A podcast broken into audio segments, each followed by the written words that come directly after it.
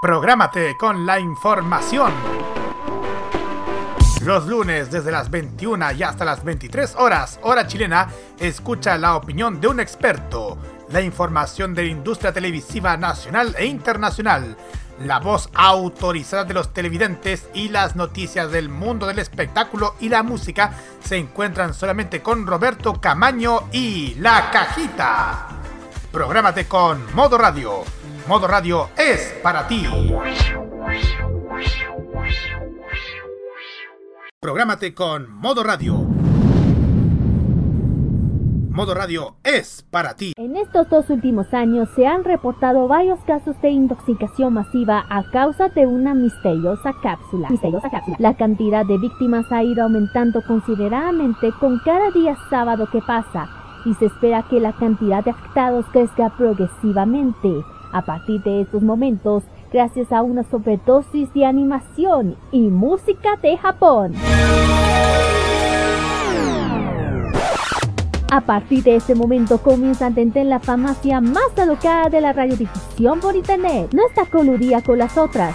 Es el epicentro de las pastillas de diferentes colores que te harán viajar directamente al oriente y con la atención directa de Kira, Carlos, Daniel y Roque como jefe de la sucursal. Atenta, Patria Friki, que comienza a entender la farmacia popular en modo radio.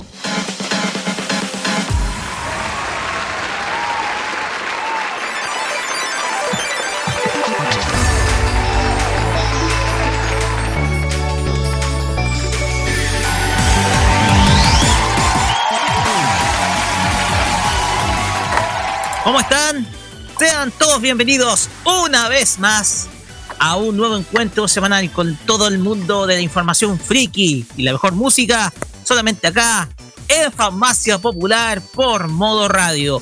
Les saluda Roque Espinosa e iniciamos este encuentro semanal con los panelistas que hoy me acompañan, siempre estimados amigos, comenzando por Kirarin Usay Ojeda, Carlos Pinto Godoy y uno que regresa a esta casa, por lo menos por este día. El señor Daniel Brulé, ¿cómo están chicos? Muy, pero muy buenas tardes.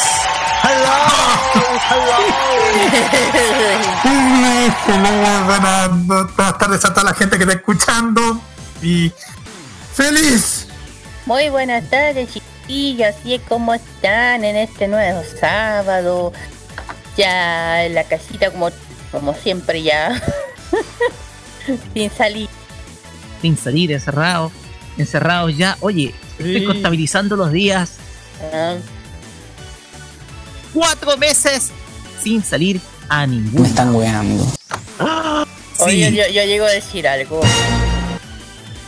¿Cómo? eh, eh, espero que cuando salgamos, digo, esta, no sé si... Ay, no sé cómo decirlo. Este tan encerrado, no sé cómo nos hemos vuelto locos. Claro. digo yo. Por lo menos acá, por lo menos acá en donde vivo, eh, tengo. Se respeta la, se, se respeta la distancia social, no es ciudad aglomerada, pero por lo menos. Pero igual hay que cuidarse. No nunca se sabe dónde podemos encontrar al bicho malo. Sí, o si no siguen la canción de nuestra querida Jade. Así es, la canción de nuestra querida, de nuestra querida Jade que posteamos el día de ayer en nuestra fanpage y la encontré súper entretenida. Mm. Yo me encantó. Pues bien, chicos. eh, antes que antes de antes de repasar nuestro temario y saludar nuevamente a nuestro amigo Daniel Brulé, ¿cómo ha estado amigo? ¿Cómo se ha sentido? ¿Cómo estado los días en el sur? Estimado Daniel, Oye, el sur ha estado más helado que la. Que, que, que- que está, está hablado el sur, está hablado. Porque no me deja dormir en la noche de tanto frío, pero. A pesar de Eh. eso, hemos estado muy bien, salvo, salvo por una que otra persona irresponsable que entra a la isla estando contagiado a dejar la cagada. Uy, no lo puedo creer. Pero no importa, estamos bien. Por lo menos acá en mi casa estamos todos bien. Y feliz de estar de vuelta, al menos por hoy, eh, estos días en que he estado ausente, eh, bueno, este tiempo que he estado ausente, no he estado inactivo, sino que también estaba haciendo otras cosas, haciendo manualidades con hilo, manualidades con lana también, haciendo a, bueno, hoy día terminé a hacer a Yoshi, mañana será otro personaje, no sé cuál será, pero eh, hemos estado en eso por ahora, entretenidos. Haz un telar, pero de la princesa Peach y me la regalas, porfa. Oiga. ¿En versión para adultos o niños? Vers- eh, versión para los creciditos, podemos decirlo. Con respeto, con respeto, ¿ah? Pero. Bueno, disculpe, es inevitable que me ponga a reír, pero bueno. ¡Loco! ¡Basta!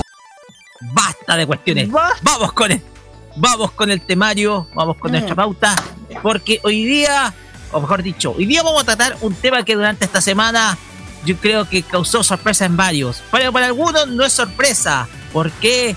Porque una conocida serie, sí, una de las más populares en estos días, una serie que tiene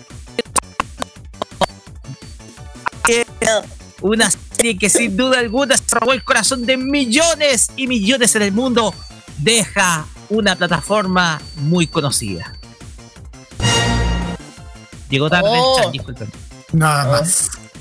Oh. Sí. Deja una plataforma y puede llegar a otra. Oh. Oh, Oh. Ustedes se van a enterar cuando escuchemos la primera canción de qué se trata. Pero digámoslo ya, es Boku no Hero Academia. ¿Se cambia de casa, sí o no? Todo depende de qué de pasa. nuevo. Sí. Ojo, que- se puede llegar con un adicional, con un extra, así que atenti cabrón, atenti. Mm. Pues bien. También vamos a tener, eh, también vamos a tener nuestros eh, eh, y así te verás Vamos a tener, vamos a tener el Fashion Geek y amiga Kira, relátenos de qué se trata el Fashion Geek de esta tarde. Esta- no se le olvide, oiga, no. El tema del Hashen que vamos a hablar de algo más diferente. Vamos a hablar de la gastronomía de Japón. De eso vamos a hablar. De un poco de, una de las comidas favoritas de todos. De, o sea, de- a todo el mundo, no todo el mundo, a los que somos fanáticos de, Japón, a los que nos gusta Japón. eh, hemos probado platos de allá y alguna gente no. Así que vamos a hablar de la gastronomía de Japón, de nuestro querido Japón. Así es. También vamos a tener los emprendimientos geeks con un nuevo negocio y en esta ocasión, ¿a quién le toca, estimada Kira?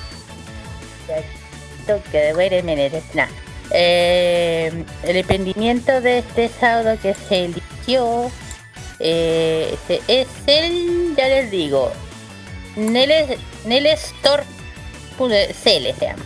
Nele Store CL. Es el, el emprendimiento que vamos a dar este día. Así es, porque también apoyamos a los negocios frikis. A todos. También vamos a tener eh, la reseña anime, que en esta ocasión va a ser futurista y muy seductora. Ojo con ese detalle. ¿eh? Ay, qué tan sexy. Sí, va a ser muy, pero- sí, va a ser muy seductora. Sex masochism. No hay sexo, no, por favor. Voy. Oye, No hay sexo. Ya, es, pues. erótica, pero ojo, tiene un contenido muy importante, muy el análisis que hace la serie es muy interesante, así que vale la pena eh, que escuchen la reseña. Y también el Asian Top Chart con nuestro amigo Carlos Pinto, que ahora sí tomó pasajes virtuales vía Seúl porque no puede tomar los pasajes de terreno. Carlos Pinto, cuéntenos, ¿qué nos trae el ranking coreano? Si voy a decirles de la, de la agrupación que está en primer lugar, eh, ahí lo voy a dejar en pausa porque una agrupación muy una agrupación femenina y están nuevamente en primer lugar, pero aparecieron dos temas nuevos por si acaso. Ah, Eso nomás. ya lo sabrán, lo sabrán luego. Como siempre decimos, todo esto y la mejor música solamente acá en la farmacia popular de Modo Radio que ya comienza a atender. Y para ello, Carlos Pinto nos va a relatar Mm. las redes sociales para que se comuniquen con nosotros. Ya, estamos en Facebook, en Twitter y en Instagram, arroba modo rayo CL y arroba farmacia popular. Hashtag Farmacia Popular MR. WhatsApp y Telegram más 569-9533-0405 y más 569-4725919. El mismo punto modoradio.cl, en, en Tuning, también en tuning.com y en la aplicación Monkey Boo para que nos puedan escuchar y también los podcasts de Farmacia Popular, Spotify, em, Spotify, Radio Public, em, no eso de Republic es la otra, ¿o ¿no? Sí, Radio Public. eh, Sí. Pocket Cast también está Chacarros. Y Google Podcast, sí. y Google Podcast también. Pues bien, eh, somos, estamos en varios lados, así que para que nos puedan escuchar en cualquier lado. Nos ha ido muy bien con el podcast. eh, hemos alcanzado eh, récords en algunos capítulos, pero les invitamos a escuchar todos los capítulos, desde luego, de nuestros podcasts oficiales de la Farmacia Popular. Y ojo que en nuestra página web estamos, eh, vamos a estar habilitando una nueva sección para que ustedes, para que ustedes vean nuestra programación como corresponde, de qué se trata nuestros programas, quiénes son nuestros animadores, etcétera, para que ustedes tengan mejor conocimiento de nuestro de nuestra medio. Ahora sí, ahí está, eso. Spotify, estamos en Mixcloud, en Apple Podcast y Google Podcast. Ahí sí. Perfecto. También en Radio Public, se te faltó esa. Ah, sí, también Radio Public. Pues bien, ya con esto vamos con música y lo vamos a hacer con música de la serie que vamos a tratar ahora. Así es. Vamos a escuchar el opening 5 de Boku no Hero Academia. Esto es Lenny Code Fiction con la canción Make My Story. Porque cada uno es capaz de hacer su propia historia. Nosotros vamos a hacer historia en algún momento, como los Sí. personajes de esta serie. Vamos y volvemos con el tema de la semana referente a cuál será el nuevo destino de Boku no Hero Academia.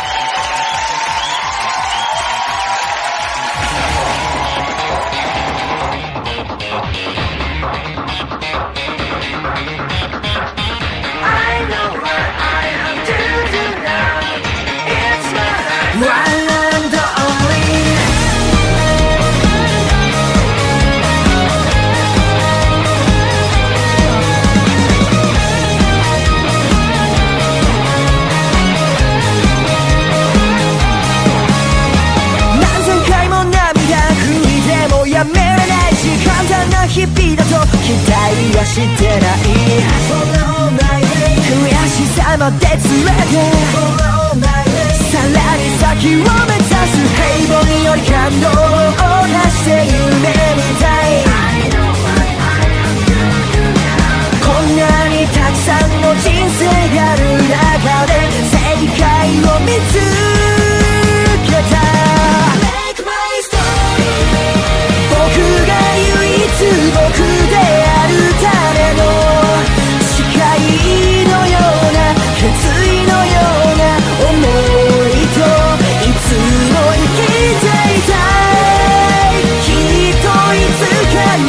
so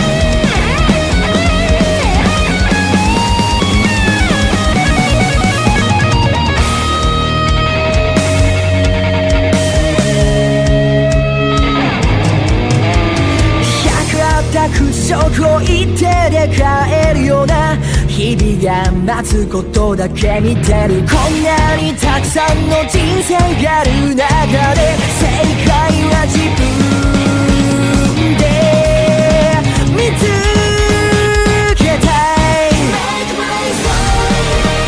大事なことほど伝えるのは少し怖い。し苦手だけど分かっててい。つも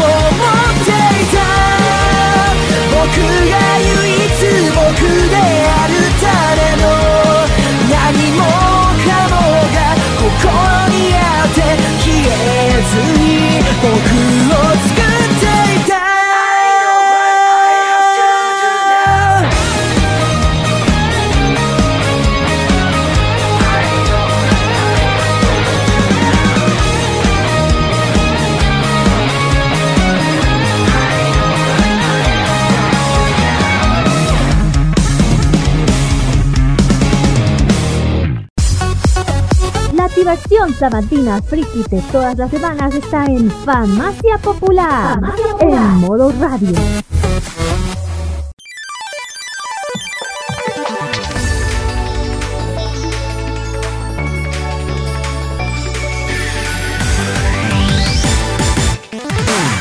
Otra vez.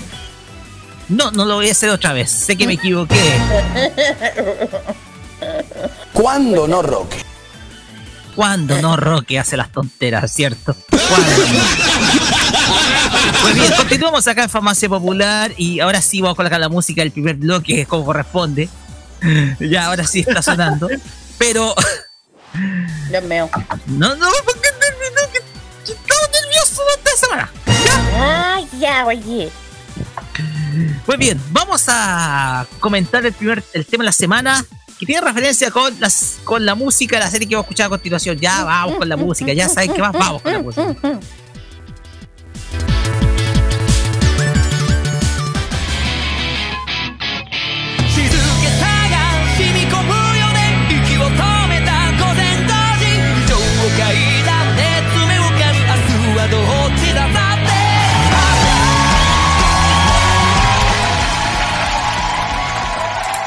Así es. Porque esta semana hizo noticia la serie que estábamos escuchando tanto de fondo como al principio de nuestro programa. Hablamos de Boku no Hero Academia que tendrá una posible cambio de casa. Pues De bien, nuevo. otra vez, otra vez. El tema acá es que la noticia que nosotros vamos a tomar como fuente BitMe, este canal, este canal de noticias mexicano, afirma eh, con fecha 13 de julio que las primeras tres temporadas de Boku, de Boku no Hero Academia fueron eliminadas de Crunchyroll. Así es, eliminadas. Yo. Algunos de Crunchyroll tienen que estar bastante mal. Enojados. No, God, please, no, no, no, no. Pues bien, una no muy grata noticia, eh, no muy grata sorpresa se llevaron esta mañana los usuarios de la eh, de la plataforma Crunchyroll al descubrir que las tres primeras temporadas de la serie de anime Boku no Hero Academia fueron borradas completamente de la plataforma Crunchyroll. Al integrar esta plataforma a, este, a esta plataforma podemos ver que los primeros 63 episodios de la serie no se encuentran disponibles, equivalentes de la temporada 1 a la 3. Contrario a la temporada 4 que sí se puede ver completa. Crunchyroll cuenta con un mensaje en donde se anuncia que este contenido no está disponible debido a limitaciones de licencia. Así es, limitaciones de licencia. Más allá de esto, no se ha emitido un comunicado oficial de parte de la plataforma o de Funimation, que son los dueños de la licencia de esta serie, explicando de manera concreta qué fue lo que sucedió. A pesar de esto, Boku no Hero Academia continúa con sus proyectos y la quinta temporada de anime sigue en proceso.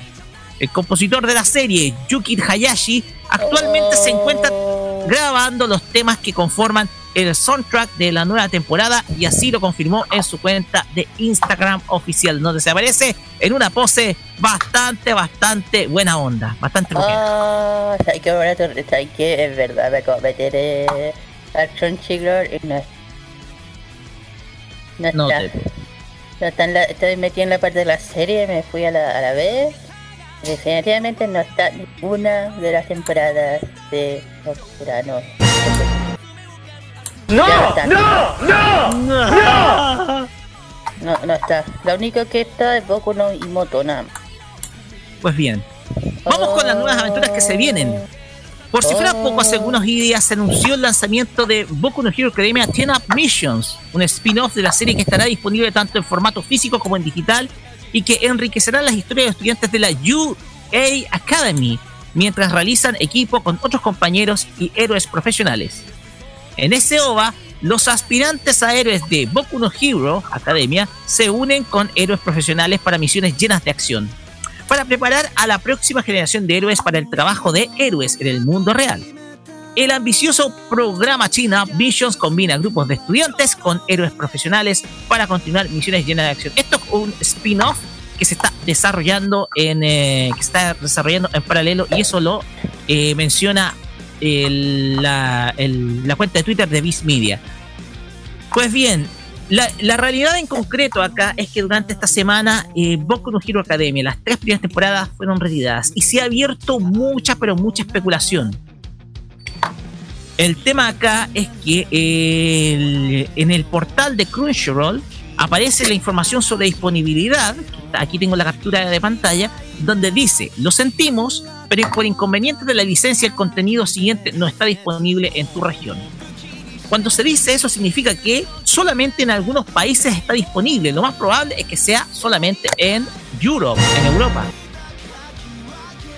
Sin embargo, esto reabre una serie de especulaciones que se dan producto de que para aquellos que no recuerdan Boku no Hero Academia llegó en, en el año 2017 a la plataforma Crunchyroll en uno de los estrenos más esperados de parte de los fans quienes esperaban los fans de Crunchyroll ver esta serie a través de mecanismos legales sin embargo y aquí nosotros lo, nosotros lo mencionamos dentro del nosotros lo mencionamos dentro del- de la lectura la serie está licenciada en nuestro continente por Funimation y de hecho, y nosotros lo conversamos en uno de los capítulos del principio de la temporada, Funimation rompió relaciones con Crunchyroll.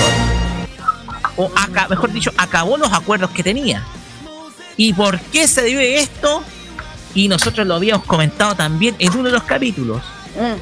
Es porque Funimation va a tener su propia plataforma en el continente latinoamericano. De hecho, esa plataforma que tú estás diciendo, esa plataforma, ya la tienen, parece que ya la tienen en Estados Unidos.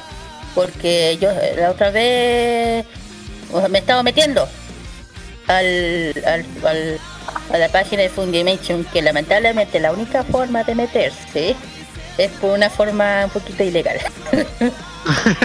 Nada más. Eh, Claro. y yo, y, por ejemplo, mira, yo estoy en la página en este momento de, de Funimation, que justamente tienen su propia página de streaming premium anime. La tienen. Y ¿Ya? la tienen, y de, de hecho tiene un y el, tienen el pago, claro, al mes por, por 8 dólares. Es el pago por streaming premium. A ver, eh, lo mismo que Crunchyroll, que tienen un por ciertos meses tienes que pagar.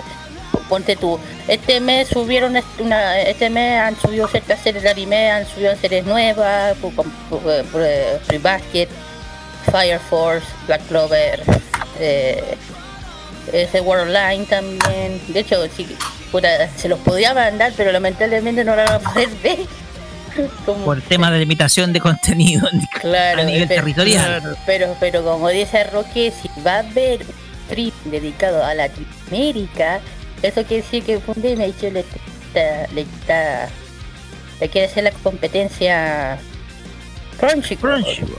Yo creo que, porque yo digo, me metí a la, a su lista, a su lista tiene muy buena lista de anime Funimation, que te querés que te diga, muy buena. De, hecho, ti- ti- de hecho tiene series las que están dando hoy en día, ahora, nuevas, las nuevas. De Eh, hecho, nosotros, comenta- Sí, de hecho nosotros comentamos de que ya hay empresas que están haciendo acuerdos con, con plataformas digitales. La última que nosotros dimos a conocer hace dos semanas atrás fue eh, entre TMS Entertainment y Netflix, la cual va a incluir en su catálogo varias de las series de animación japonesa. Hasta incluso TMS envió, eh, abrió, perdón, un, eh, una cuenta gratuita para ver gratis sus series de anime, las series de anime más antiguas. A ver, ¿no? Y ahora, dado que nosotros informamos de que Funimation estaría, está, estuvo abriendo cuentas o habilitando cuentas en Latinoamérica, confirmando de que va a estar presente la plataforma en, en eh, nuestro continente, eh, da esto pone en evidencia que las series de Crunch que están licenciadas de Funimation van a estar disponibles acá y ojo, muchos lo han especulado, pero pueden llevar incluso con doblaje. Ah, verdad, pues acuérdense la lista que dimos que, que, se iban a doblar. Que uno fue Shingeki no Kyoji, que hay una, eh, una de esas que fue elegida que va a ver, ay, que va a ser doblada. Y ojo, que Crunchyroll no se está quedando con los brazos cruzados, porque se está yendo por el lado de los webtoons. Ojo. Y eso viene bien fuerte. Este, ya saben que hace poco subió, se, subió el primer serie de serie de anime que le hace rato. Eh, y a lo mejor saquen más series dedicado dedicado a los webtoons. Saben que saben que webtoon hoy en día está súper popular, muy popular. Así que Así es. Crunchyroll está apuntando bien.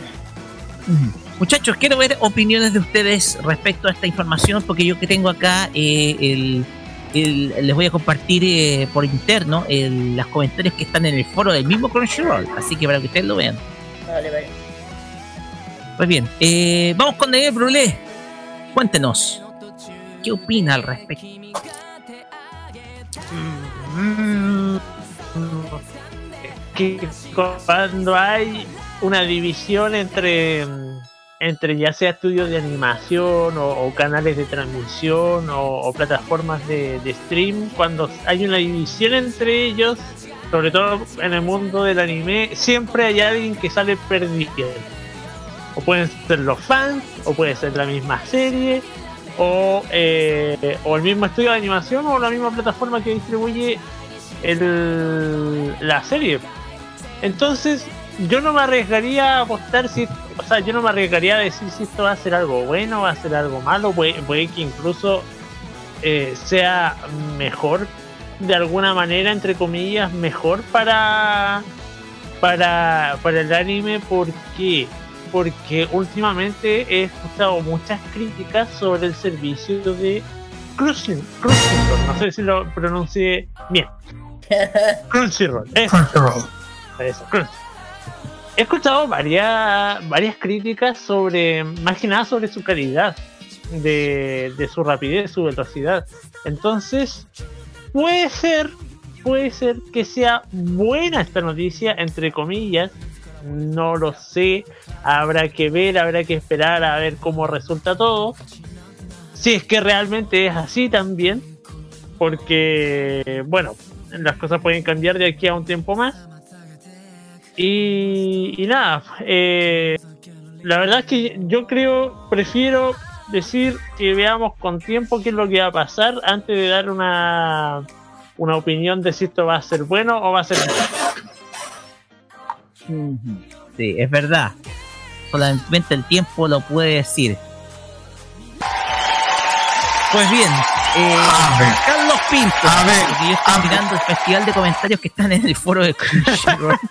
Eh, más bien estoy viendo el- eh, más bien estoy viendo también más más detalles acerca de lo que pasó en el, la noticia de de Boku no Hero Academia que se va de Crunchyroll. Igual sí he visto hartos comentarios chiquillos todos todos todos los comentarios ya se pusieron como todo negativo. Algunos negativos otros con, con garabato otros alegándose por qué tuvieron que sal- salir y dicen producto de la expansión de Funimation a Latinoamérica. Y hartas cosas que han pasado durante el transcurso, pero hay otras sorpresas de que han pasado dentro de lo que es de Boku no Hero Academia con los proyectos y de la quinta temporada del anime. Por ejemplo, en, en el Instagram de, del compositor de la serie que es Yuki Hayashi, se encuentra grabando los temas que van a conformar el soundtrack de la nueva temporada y lo confirmó en su Instagram. Dice, hoy estábamos grabando la banda sonora de la quinta temporada de Boku no Hero Academia gracias a todos nuestros increíbles músicos. Y fíjense que todo lo, y fíjense que en el que en el, la foto del compositor eh, están todos los músicos de la serie, pero preparando con la música y con mascarilla más encima. Ahí le voy a dejar por imagen por interno. Sí, de hecho están todos con eh, los integrantes están con mascarilla grabando. Sí, para hacer, para mantener seguro el tema del COVID. Pero igual me, impactó muchísimo cuando se cuando se anunció el, la salida de, de Academia en Crunchyroll. Ahora no sé cómo va a pasar cuando si lanzan Funimation ya en toda Latinoamérica, va principalmente para México y Brasil en, su primera etapa. No sabemos si va, o sea, no sé todavía, pero, pero quién sabe que a lo mejor podría tener lo mismo, va a tener los mismos contenidos, pero, pero a la vez puede que los precios hay que ver cómo va a pasar con los precios si lanza de Crunchyroll, que se lanza en la aplicación de Funimation para Latinoamérica. Sí, más o menos eh, hay que esperar el tema de los precios por el chip, por las membresías. Los precios por las membresías de, de Funimation cuando ya llegue. Recordemos que Funimation va a tener cuenta acá en Chile, claro. Funimation.cl. Claro. El tema es que eh, no solamente va a ser la única eh, también eh, otra de las licencias es eh, Shingeki no Kyojin, la cual está llegando a su fin. Yo creo que ya no, no, sé si tendrá sentido. El único valor agregado va a ser que va a estar con doblaje. Entonces, la cosa acá es que el, tema acá de la. El tema acá de la distribución de las series va a cambiar completamente. Estamos viendo una competencia más álgida en el ámbito de streaming eh, en el ámbito de streaming, en donde tenemos primero Netflix, Amazon Prime, que también se sumó a la distribución de anime. Está cerrando algunos Amazon. Amazon. Amazon, como le dicen algunos. Amazon is amazing. Gracias. Gracias, gracias, no se molesten. Gracias, no se molesten. Gracias, no me molesten. Ya. Entonces, la cosa acá es que vamos a tener ya varias alternativas para ver animación japonesa, algo que era impensado. Nosotros que estábamos llorando entre el 2008 y 2013 por la falta de anime en, en, plataformas de visualización, ahora estamos teniendo una competencia, estamos viendo que las empresas de streaming se han vuelto cada vez más competitivas. Y en ese ámbito, el que llegue Funimation acá es fantástico llega a Funimation es fantástico. Eh, no solo habíamos comentado. Boku no Hero Academia es una serie que es licenciada en los Estados Unidos para, eh, por, Funimation. Eh, es, una, es una serie que ha ganado su fandom a base de una buena historia. Superando incluso a historias, a historias clásicas que definitivamente no dieron el ancho, como Dragon Ball Super, las cuales sencillamente no dieron el ancho.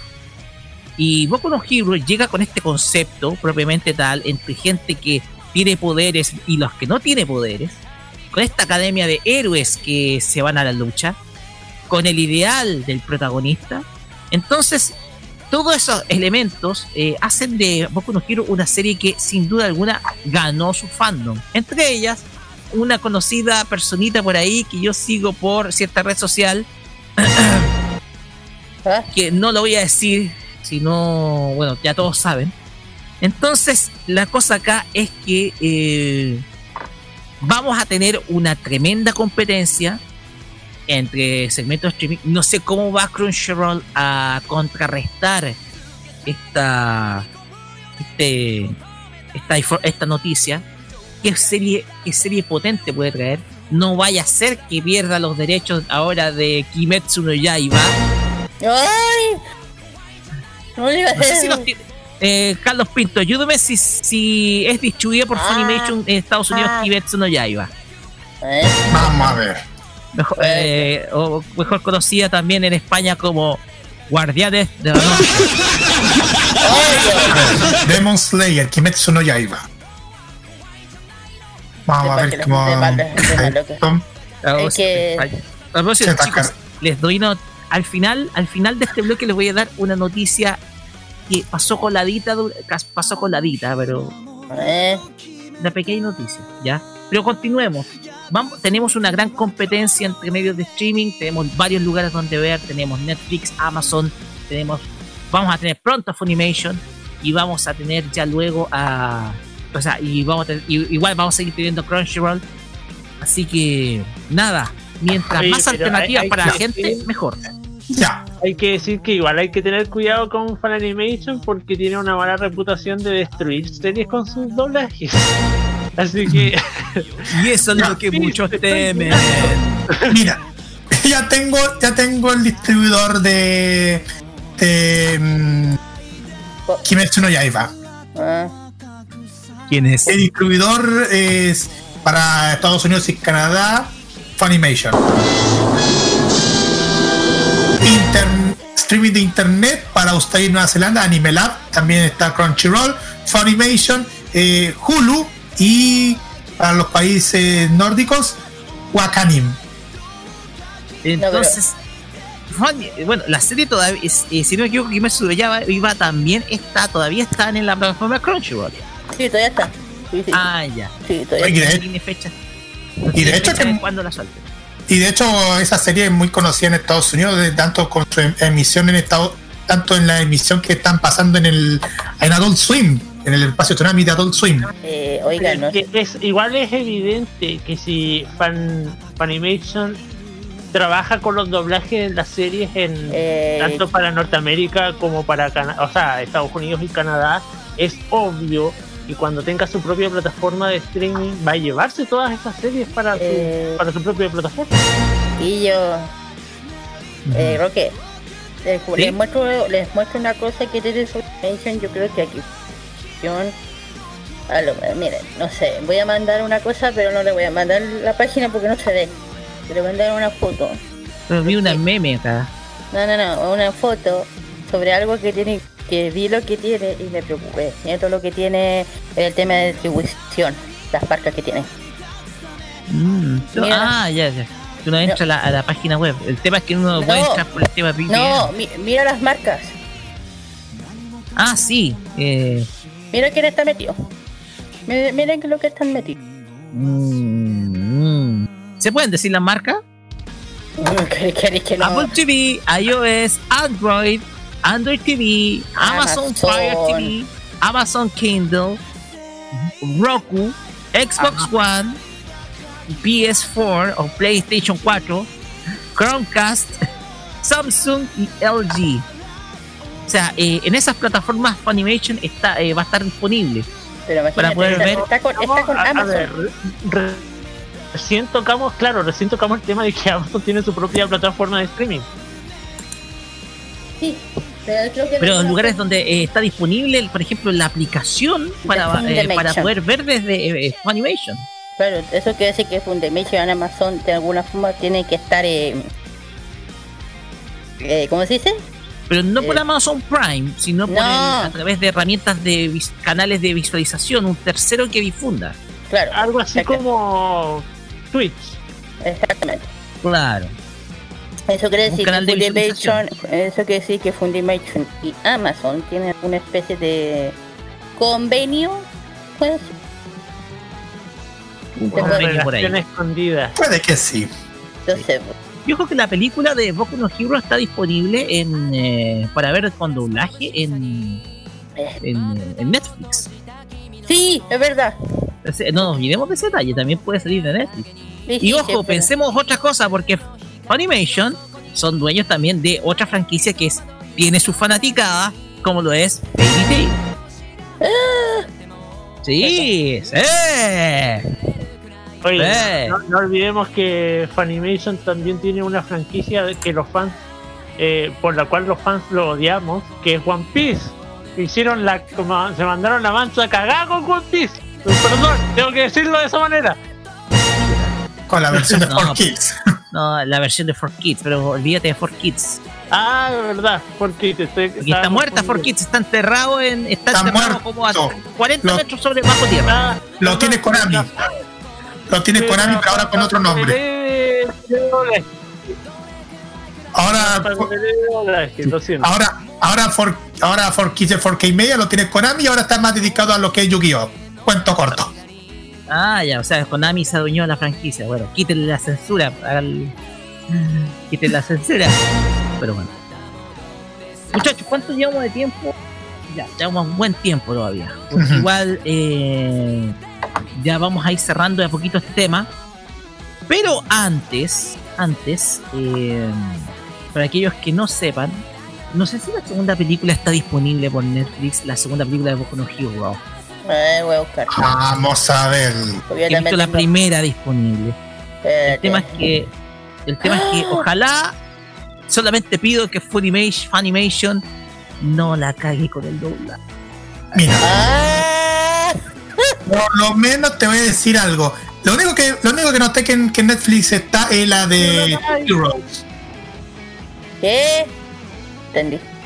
Two Heroes. Está. Ya, perfecto. Ay, yo también tengo Goku, digo, tengo... eh, Así Uy, no he, visto, no he visto esa serie, tengo que terminar de verla hablando de eso. Me acabo de meterme en Netflix y algo que me falta por Pero ver. bien, vamos a tener una variedad de cosas. Ahora bien, Funimation eh, moni- está monopolizando las buenas series, eh, digámoslo. A ver, chiquillos, eh, tengo que comentar, yo, no, bueno, no sé, eh, eh, una especulación. Yo creo que eh, Funimation, el trato que va a tener Funimation con, con Amazon es que solamente fu- Funimation solamente va a ser su plataforma de streaming, pero de, anime, porque estoy viendo en Amazon Prime Video.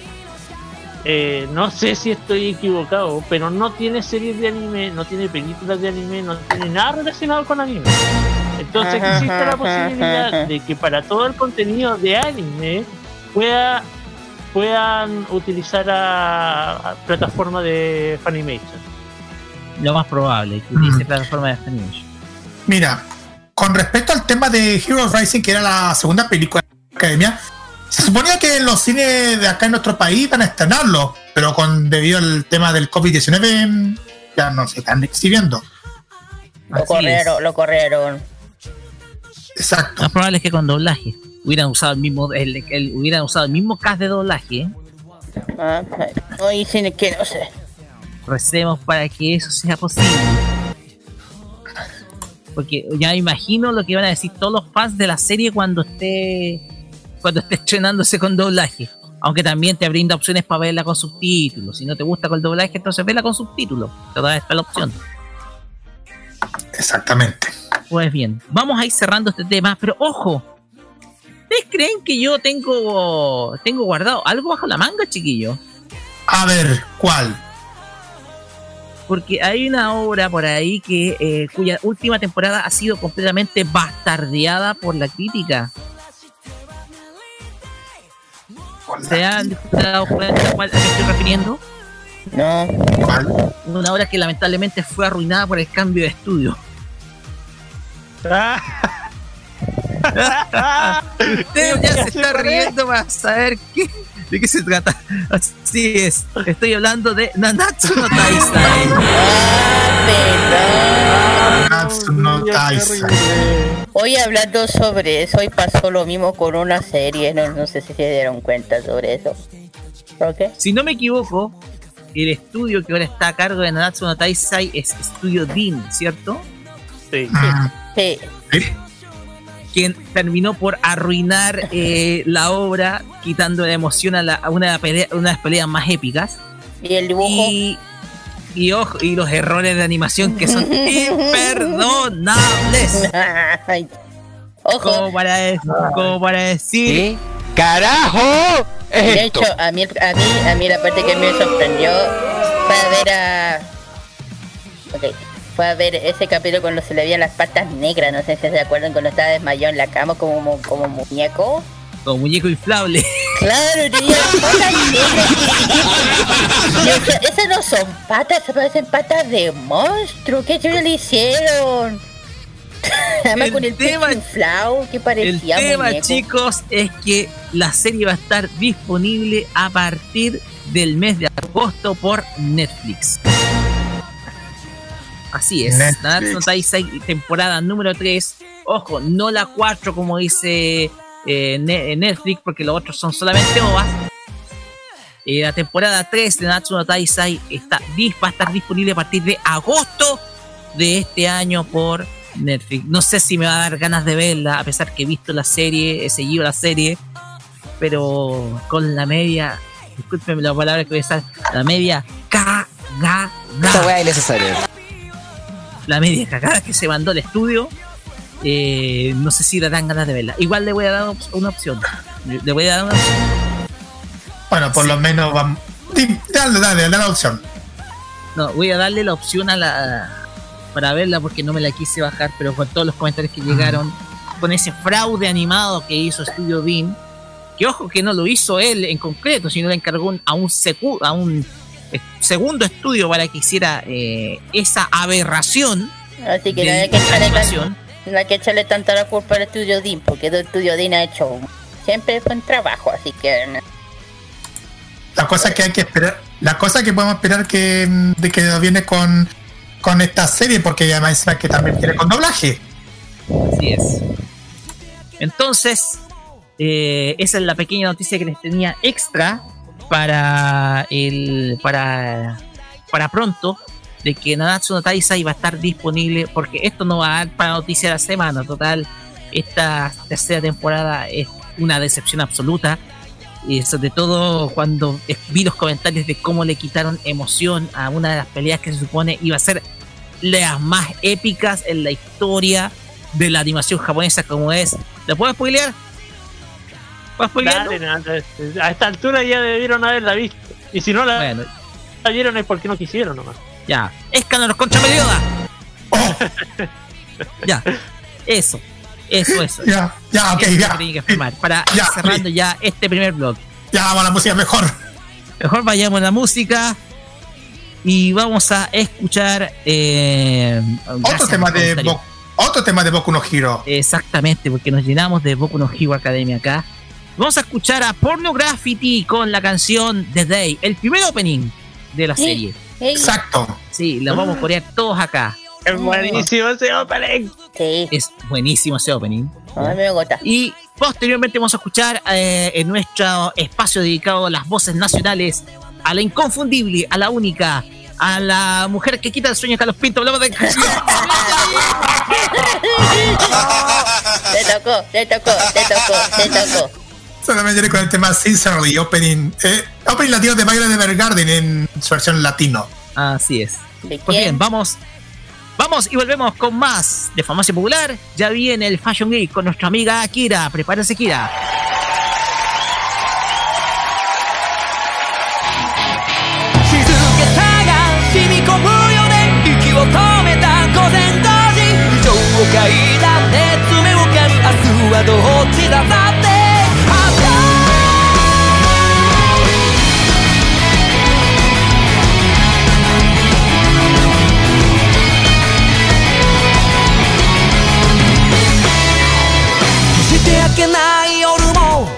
降り続けてやまない雨もこのろくでもない世界にはあるんだよ。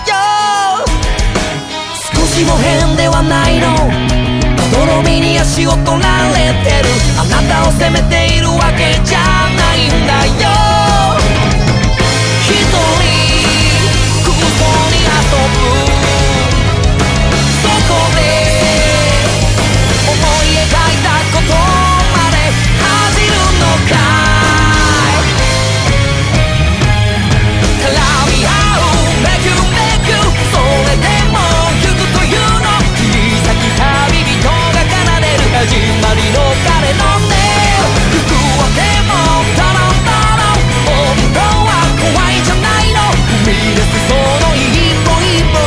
てゆけるサザンデー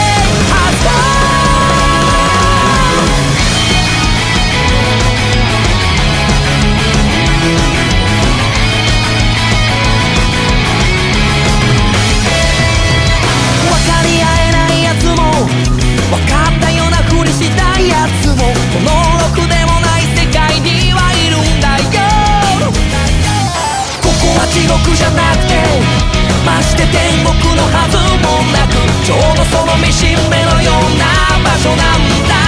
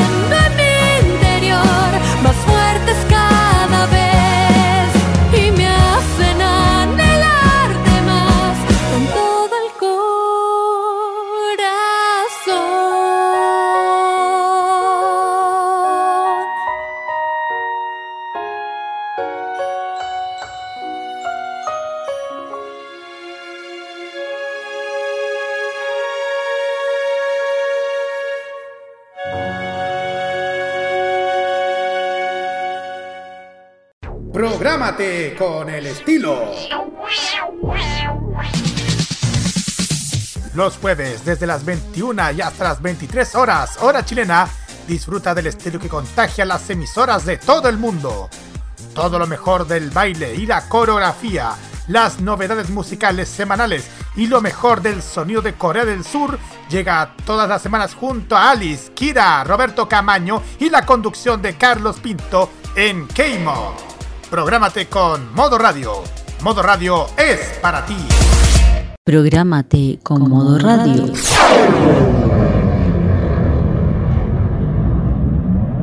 Modo radio es para ti. La moda y las tendencias de Japón están a partir de ahora con Kira y su Fashion Geek. En Farmacia Popular.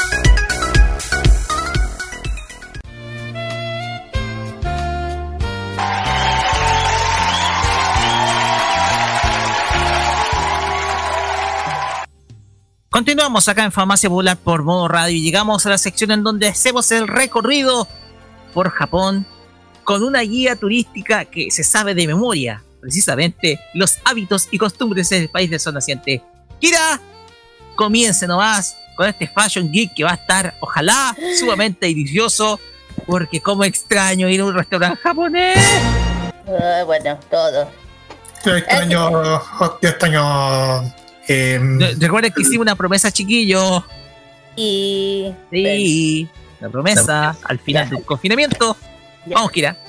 Oh, sí, Ah. sí, señor. Vamos a hablar sobre la gastronomía de Japón. Vamos a aprender un poco de la gastronomía del pa- de uno de los países más queridos por, por el mundo en general.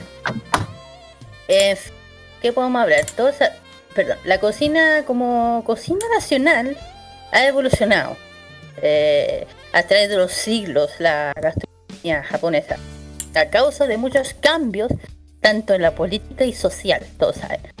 Com- eh, co- co- comenzando por la era, eh, la edad antigua, era, la mayoría de, la cocina estaban influenciada, ya saben, por la cultura china, antiguamente. finalmente, la cocina cambió por aventimientos de la Edad Media, ¿ya?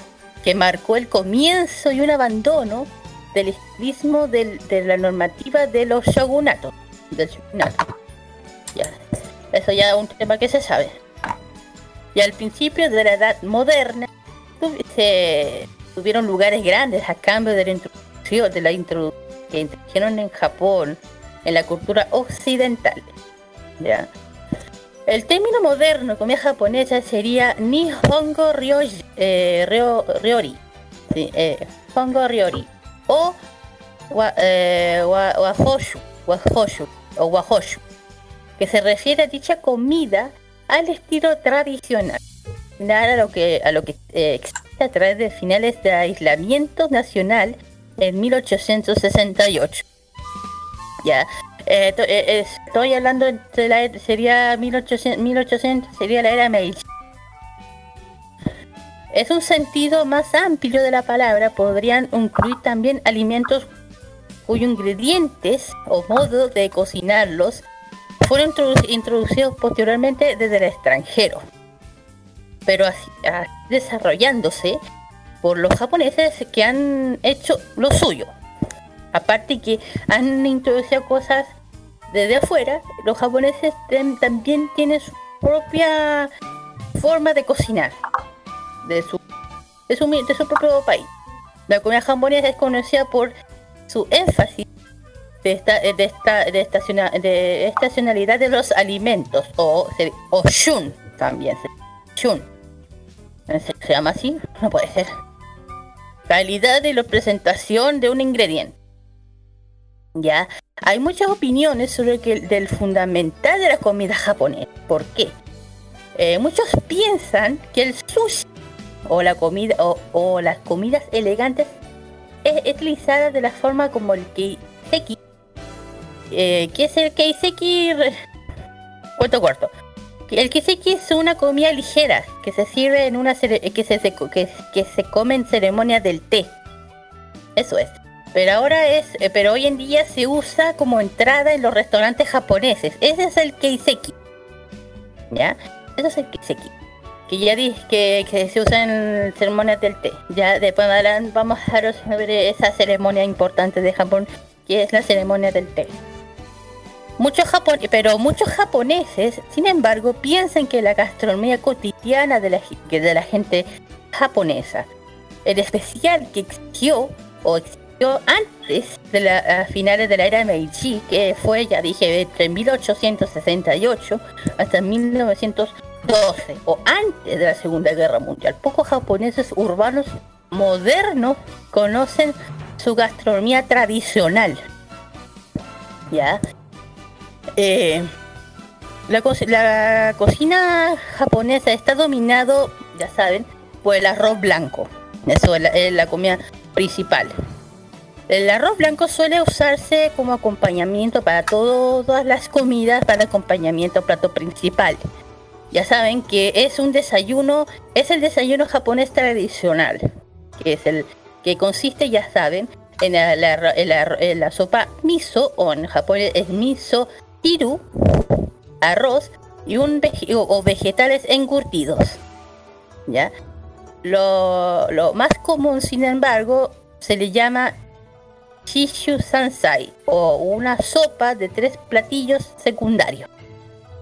Es una técnica de preparación diferente para cada uno. Tres platillos secundarios son normalmente, por ejemplo, un pescado crudo o el sashimi o un platillo a la, parrilla. En un platillo cocido en fuego lento. Yo creo que eso se ha visto, o sea, se ve muchísimo también. No sé si lo viste de repente cuando se, se sirve un, un desayuno japonés que a veces ponen un poco de pescado, un pescado a la parrilla, un poco de sashimi, un poco aquí. Eso se ve. ¿Ya? Eh, esta es una visión única eh, japonesa de la comida que se refleja en la organización de la recetario de, la tradición, de los tradicionales japoneses. Eh, hay capítulos que están organizados según la técnica culinaria, como comidas fritas, comidas al vapor, comidas a la parrilla, o por, ej- o, por ejemplo, no conforme a, in- a ingredientes específicos, como el pollo o el res, como los recetarios occidentales.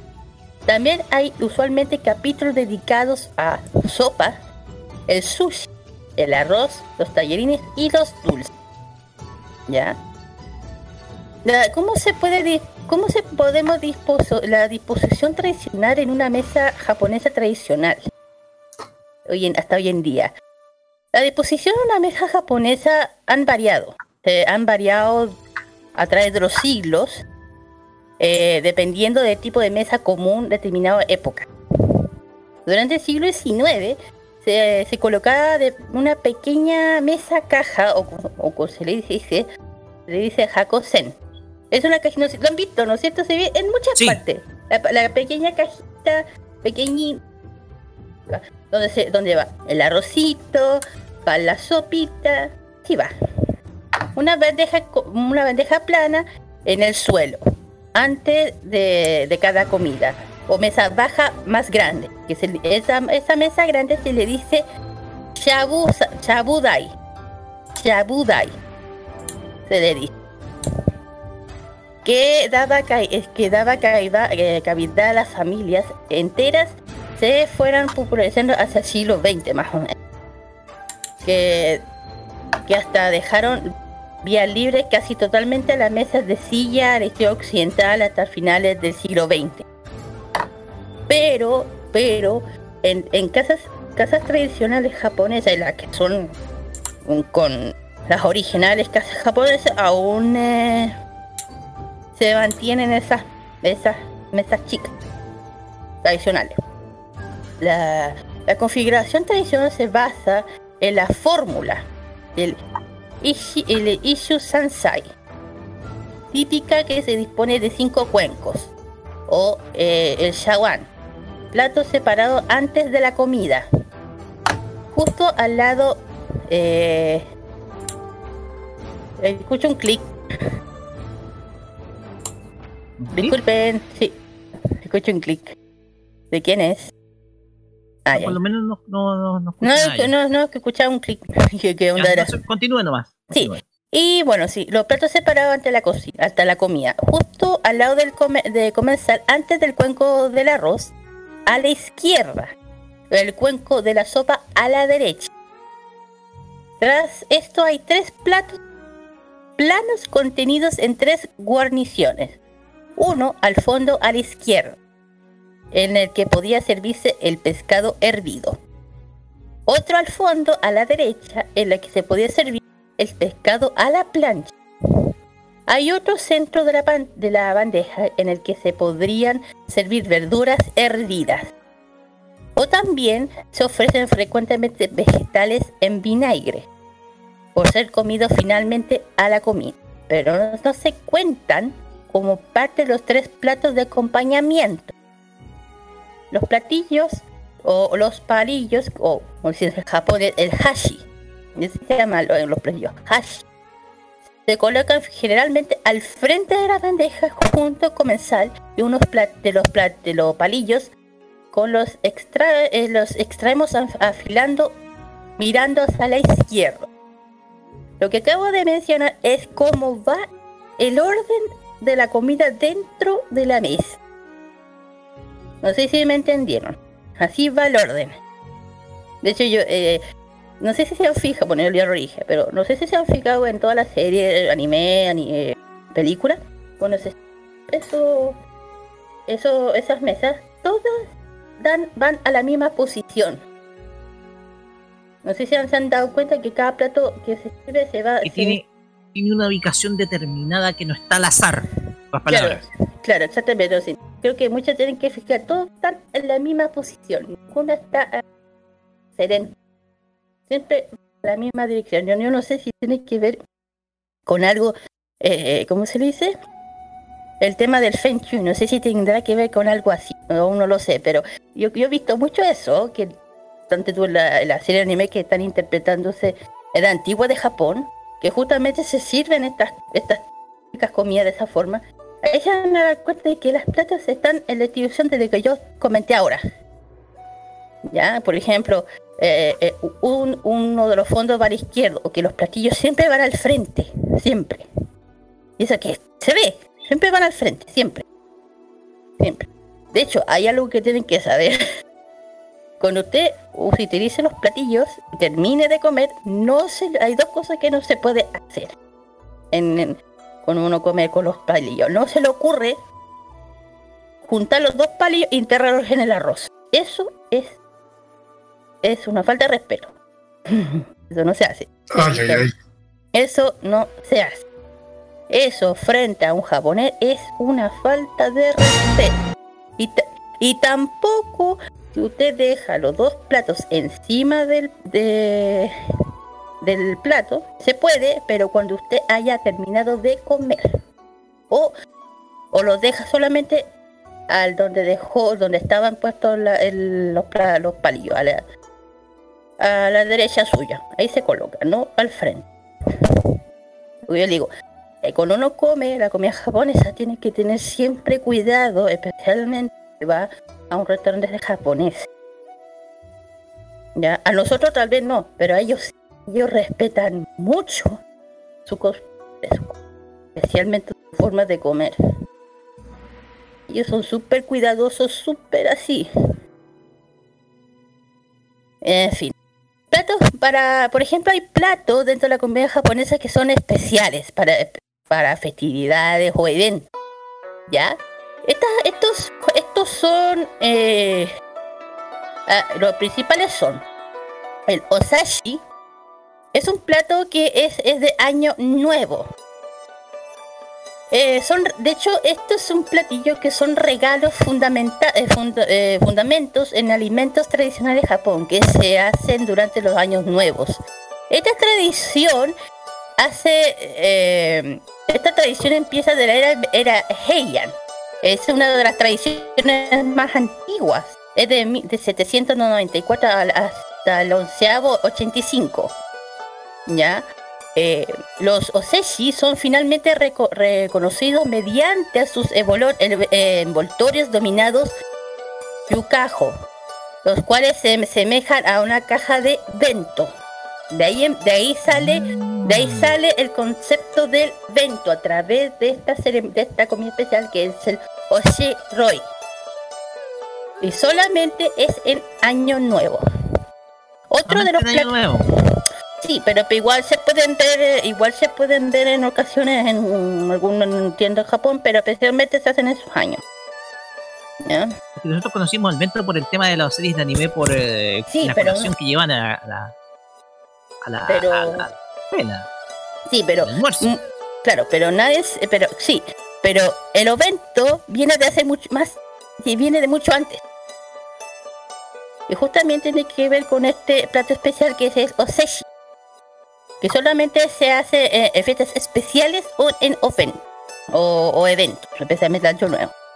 Otro es el shiraishi sushi, sopa ligera de migas o asamaki, asamaki, perdón. Para que sepan, este es el sushi. El típico sushi. El, sushi, el, plato más típico origen japonés. Este es el origen. Si ustedes se andan, preguntando cuál es el verdadero sushi, el verdadero sushi japonés es el que está basado en arroz aderezado con vinagre, arroz, azúcar, sal combinado con otro ingrediente como el pescado, mariscos, verduras, etc. Y especialmente crudos. Ese es el verdadero sushi. El que lleva sashimi, el que es- el lleva el doctor y toda esa cosa. ¿Ya? Eh, eh, el- este plato es uno de los más reconocidos de la gastronomía japonesa y uno de los más populares, que es el, el, shira, el shirashi sushi. Bueno, yo, yo hablé del sushi, el, el de los orígenes. Ya saben que lo que Sí. se sirve aquí en Chile no es no es el verdadero sushi. El verdadero sushi es otro. Es otro. De hecho, eh, el otro de los platos especiales se llama bota mochi. Es una pasta, eh, bueno, el mochi ya saben que es una pasta de azúcar cubierta de masa de arroz. Y el bata mochi eh, dice que es un es un dulce, de hecho, es un dulce hecho de arroz eh, eh, en arroz mezclado con pasta de anco. ¿ya? El arroz se, se remoja durante 6 horas, luego se hierve junto al anco y se forma una especie de bolita. Eso es, de- tiene, tiene un color como morado. Y, otro, otro platillo especial se llama el chimaki. Pastel de arroz dulce al vapor. O tienen otro, otro nombre que se llama Tangu no Seku. El chimaki eh, es un pastel de arroz eh, japonés envuelto en una hoja de bambú. ¿Ya? Y suele consumir especialmente, ¿saben cuándo? En el festival, en el día de los, en el festival Kodomo no o sea, en el día de los niños. Ahí se consume este plato. Que se celebran siempre el 5 de mayo, el día del niño. De hecho pasó hace rato, yo lo comenté. El kimachi. ¿Ya? El otro platillo se llama hamo o some o, eh, y esto se, se come en el festival del guion o el festival del guion. El festival es un festival para que sepan es un festival japonés que tiene lugar cada año en Kioto que se convirtió en uno de los más famosos festivales de Japón que se extiende por más por hasta ¿eh? Ok, hasta todo el mes de julio, ya. Finalmente, como una gran desfile, que se le dice eh, Yamakoto Junko, tomando su nombre del distrito Guión. Pero habla más de-. Y bueno, y logré, bueno, aparte de lo de lo de que podemos hablar sobre la comida japonesa, eh, tenemos otros otros platillos. eh, de hecho, para que sepan, lo, por lo general, para que sepan, no se, no, se, no, no se puede considerar posible considerar una auténtica comida japonesa sin la so- sa- salsa soya, el miso y el dashi. Ojo, sin esos, o sea, sin esos tres ingredientes eh, eh, no se considera posible cocinar auténtica comida japonesa sin estos tres platos, estos tres ingredientes. Ya, eh, que ya dije, salsa soya, el miso y el dashi. ¿Ya? ¿Qué es el dashi? El dashi, para que sepa, es un nombre de caldo de pescado, muy utilizado en las comidas japonesas. Ese es el dashi, el dashi. Yo creo que, sé que ahora que me acuerdo lo he visto en, en- en lo, en lo- en los supermercados que hay aquí. Bueno, entre otras otras otras comidas o platos japoneses famosos y favoritos, por ejemplo, platos fritos. Uno es el tempura. Ay. Eh, veje- ay.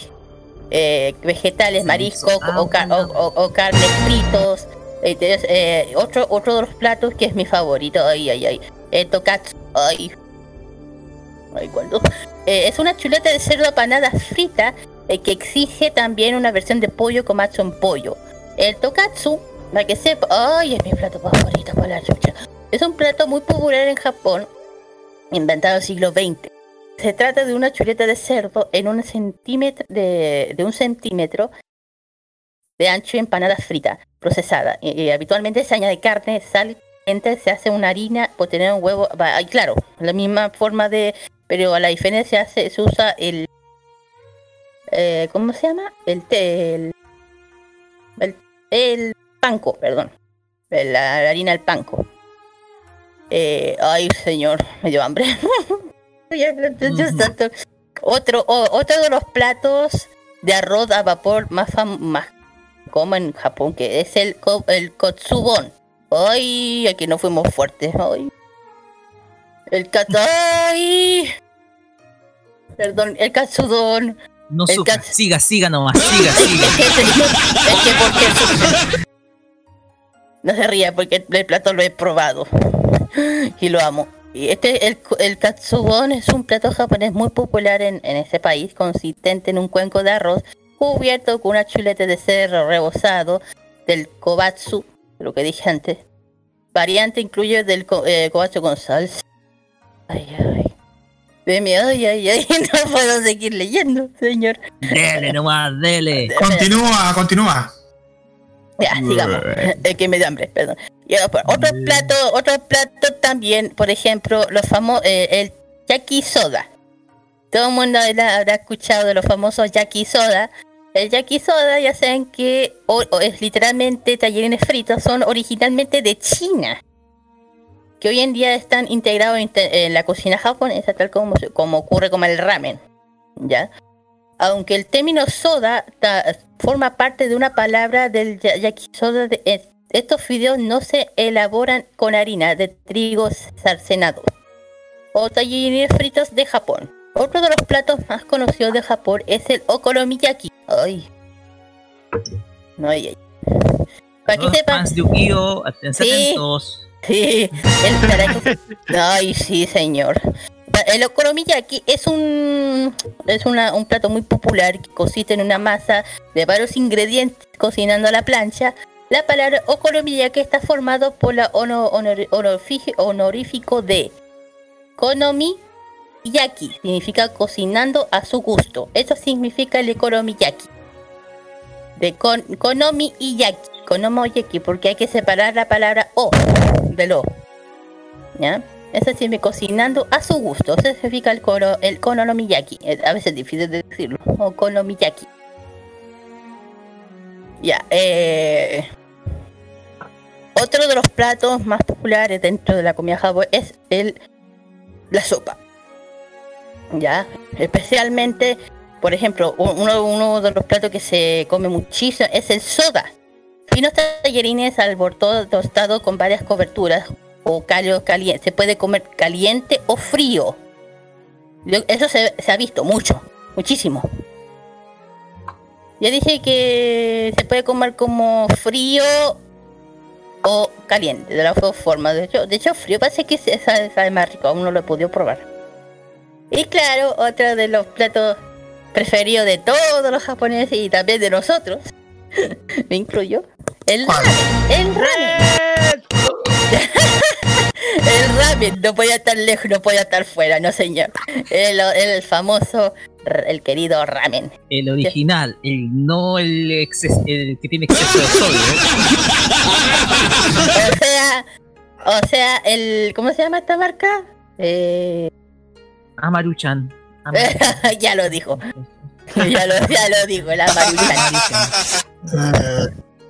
En fin, ya saben que el ramen es un plato, ya, eh, si bien cada, ojo, perdón, ya saben que el ramen, si bien cada región de Japón, que yo ya lo dije, cada región de Japón tiene su propio eh, receta de ramen. Yo dije, por ejemplo, eh, por ejemplo, por parte de de Kioto tiene su forma, Osaka tiene sus propias recetas. Si hablamos de, hace poco hablamos de Okinawa, Okinawa también tiene sus recetas diferentes del ramen, no siempre, son lo mismo, ¿ya? Pero la preparación básica consiste en, distintos tipos de fideos de eh, japoneses, servidos a un, ya sea en un caldo preparado, comúnmente en base de carne, miso, sal- eh, salsa soya o diferentes guarniciones con reba- eh, rebanadas. Pero principalmente se usa eh, costilla de cerdo. O eh, algo, creo que me acuerdo con costillas de cerdo. Ay, se me hace agua la boca. Perdón. Y el otro que para mí yo creo que es uno de mis favoritos, que lo, puta, lo he probado dos veces este plato. El famoso, el udon. El udon es un, es un, es un tipo de fideo grueso, hecho en harina de trigo, popular de la comida japonesa. Fue para que sepa, fue inventado en Japón en el siglo XVI. Ay, qué viejo. Este udon, ori- eh, eh, el original tiene 6 a 8 centímetros de diámetro. Era un eh, era una tortilla plana de una forma de fideo se añadió a la sopa miso. Ay, ay, ay. Ya. Otro, eh, bueno, si seguimos, bueno, si hablamos del arroz, Japón, siempre. Por ejemplo, en arroz tenemos los mochi, el pastel de arroz. Los onigiri, las bolas de arroz japonesa, los famosos onigiri que no pueden faltar en ningún lado y que siempre salvan. y si hablamos de la sopa, la sopa, la más famosa de todas, la sopa miso. ¿Ya? Eh, ya dije que la sopa está hecha con... La, perdón, el celular. Eh, sopa hecha con... Perdónenme, eh, soy solicitada. Soy No se solicitada. preocupe. Ya, sí, ya, ahora sí. Ya, cállate. Ya, cállese. Ya, ya saben que la sopa miso es una sopa ya dentro de la dieta de los japoneses. Que ya dije que eh, está, está hecha con el daishi. Ingredientes, con tem- ingredientes de temporada como pescados. Como de pescados. ¿Ya? Almejas, patatas, cebolla. Por eso es que a veces sale raro. y si hablamos del sushi. El sushi es, ya sé, arroz eh, acompañado con una mezcla que así es. Con diversos ingredientes frescos, normalmente pescado mariscos. Eh, uno de los sushi es el nigiri sushi. Yo hablé anteriormente. Eh, es un sushi con ingredientes sobre ah, eh, de un bloque de arroz.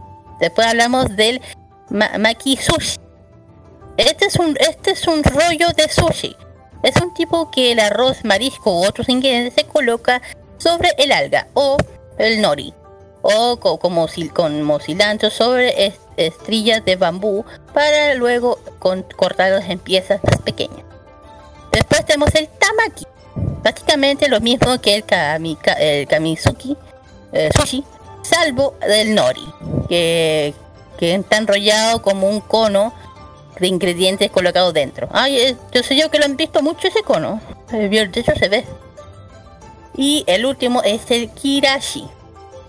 Mariscos frescos, verduras, otro ingrediente colocado sobre el arroz. Para el sushi dentro del cuenco del plato.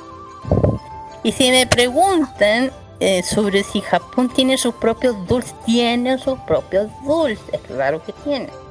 Como ya tienen que saber que en Japón, antes, durante la era Tokugawa, como tenían el comercio prácticamente prohibido a lo- a los extranjeros, no, no tenían ese conocimiento de los dulces de acá. Como el chocolate o el vainilla, todos esos sabores, no existían en Japón. Pero Japón ha sabido, en esas épocas, ha sabido, eh, ¿cómo se le puede decir? Em, a través de sus propios ingredientes sacar dulces tradicionales de Japón, que solamente existen allí. Uno de esos es el dango. Un- el dango es lo más popular que es el dango o como se dice el, dumpling de hecho es un dumpling que está logrado por los, mo, los mochiko derivado al, al tanto mochi que se sirve en un té verde Eh, de- em, otro de los dulces es el takiyaki el famoso pastel frito de forma de pescado normalmente que se rellena con anco el anco Lo Claro. vi en una serie de Echi. siempre se ve yo lo vi en una serie que es una serie muy triste. Ya y, y- y Empieza con este C. eh, Empieza con C, sigue con L, se llama Kleinert. Ya. Ah, cállese. Ya, eh, y el otro, y bueno, está relleno con pastel dulce, judías rojas. Eh, generalmente está con ese sabor. Eh, y otro de los, bueno, también no voy a dejar de fuera el dulce favorito, el snack favorito de todos, el poki. El poki poki. yummy. El poki Poki. Sí. Poki, poki, poki, poki. El poki. Y también tenemos los mochi. Lo, el, ya dije que el arroz. Es un arroz dulce al vapor eh, convertido en masa sólida. Ese es el famoso mochi que a veces también va relleno con los mismos dulces de judías rojas. Ya. Y tampoco podemos olvidar del dulce favorito que le gusta a alguien. ¿Se acuerdan? Tan, taran, taran, taran, tan, taran, taran, taran. Doraemon, sí. El dulce, el dulce- Dorayaki. la famosa dorayaki. Ese también es uno de los dulces más, más conocidos en Japón y populares, especialmente nuestro querido amigo, con nuestro querido Da- Doraemon, que justamente también es como una especie de, mm, de, ¿cómo se llama? Tortillas, tortillas fritas, pero también van rellenas con judías rojas. Bien. De hecho, eh, ¿cómo se llama esta tienda? Dokan, Dokan, Carlos, ¿cómo se llama esta tienda? Dorakin. Dorakin. Ellos servían este plato, este dulce. Eh, y gracias, una vez los pude probar y son ricos. Así que, eh, así que yo sé. de, de hecho, yo, de hecho, de hecho, de hecho, al Doraemon cuando decía, eh, miraba, de, ay, de repente escuchaba, ah, llegaron, yo quiero, los quiero todos. O sea, veía un, veía una montaña, se lo comía todo. Se lo comía todo hacia alto. De, de- hecho, ahora que me acuerdo. Bueno, también hay otro, bueno, si hablamos más de la gastronomía japonesa, tiene muchísimo... Ah, demasiada, ¿cómo se llama? Eh, comidas. Y si hablamos de más adelante, la influencia en la, en la comida japonesa eh, a otras gastronomías. ¿A- ¿Por qué? Se dice que el teppanyaki es una eh, invención estadounidense. El teppanyaki, yo creo que todo el mundo ha escuchado este, este, el teppanyaki es un estilo, aunque no estoy muy de acuerdo que es gringo, ¿saben qué? El teppanyaki es un comida japonesa que se utiliza en una plancha de acero para cocinar el alimento. Yo creo que todo el mundo ha visto eso, ¿o no? Que una plancha y, un, y el chef va cocinando frente a ustedes, así Sí, como... sí. Ya, es el teppanyaki. Listo, eso. Ya. Así como los, los California Roll, mientras que el primero hace los mientras que el primero ha sido bien recibido en Japón, ojo. No, el, el otro no. O sea, algo que el California Roll ha sido, ha sido bien recibido en Japón, pero hay otros que no. Ojo, ojo. Incluso, eh, e incluso peor. No, escuchen, eh, les voy a decir una cosa. No es considerado como un sushi por los japoneses. El anterior. Es cualquier caso gracias a ciertas modales recientes de la cultura estadounidense como el Iron Chen Chef del restaurante Benihana. Benihana del Benihana es un restaurante donde posee más de 80 fa- franquicias alrededor del mundo. De su especialidad de la cocina japonesa eh, es un ejemplo insignia de la marca Magicana Imperial de la empresa eh, hecha en 1964. Incluyo Dijiste Benihana y me hiciste acordar de una canción que tocamos en los infalibles. Ya. Pero, eh, ¿por qué digo eso? Eh, la gastronomía japonesa se, se fusiona lentamente con la vida de los estadounidenses. La comida japonesa estil- eh, origen occidental de los años 70, men- se empezó a mezclar la comida japonesa, pero miren. Es esa weá de los 80 que estoy escuchando. Es que dijiste Benihana y este tema se llama precisamente Benihana. Continúe, Kira, nomás. Ya, cállese. ya, ¿vieron? Ya ni ni. Ya, eh, como, como la mayoría de los países, Japón ha incorporado, ha- a- hasta bien ya, ha, ha incorporado los platos favoritos de todo el mundo. Ya, la cocina china, francesa, italiana, española, son en particular intereses parte de los japoneses y muchos platos importantes adaptan de, los gustos de los japoneses. Incluso la cantidad en espe- eh, o especias o cambiando parte de las recetas. Por ejemplo, el kimchi de los coreanos, en origen fermentado, pas- pasó a ser gambas menos fermentadas en vinagre.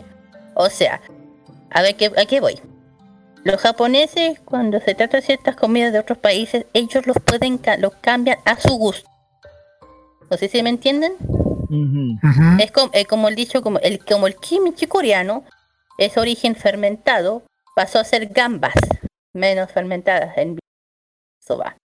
Otro cambio influye sustituir ingredientes principales o añadir algún in- ingrediente que puede ser considerado tabú en su país origen, como láminas de huevo- eh, huevo- huevos de cocidos, maíz, dulces, gambas, nori, incluso mayonesa en vez de salsa de tomate en la pizza. What?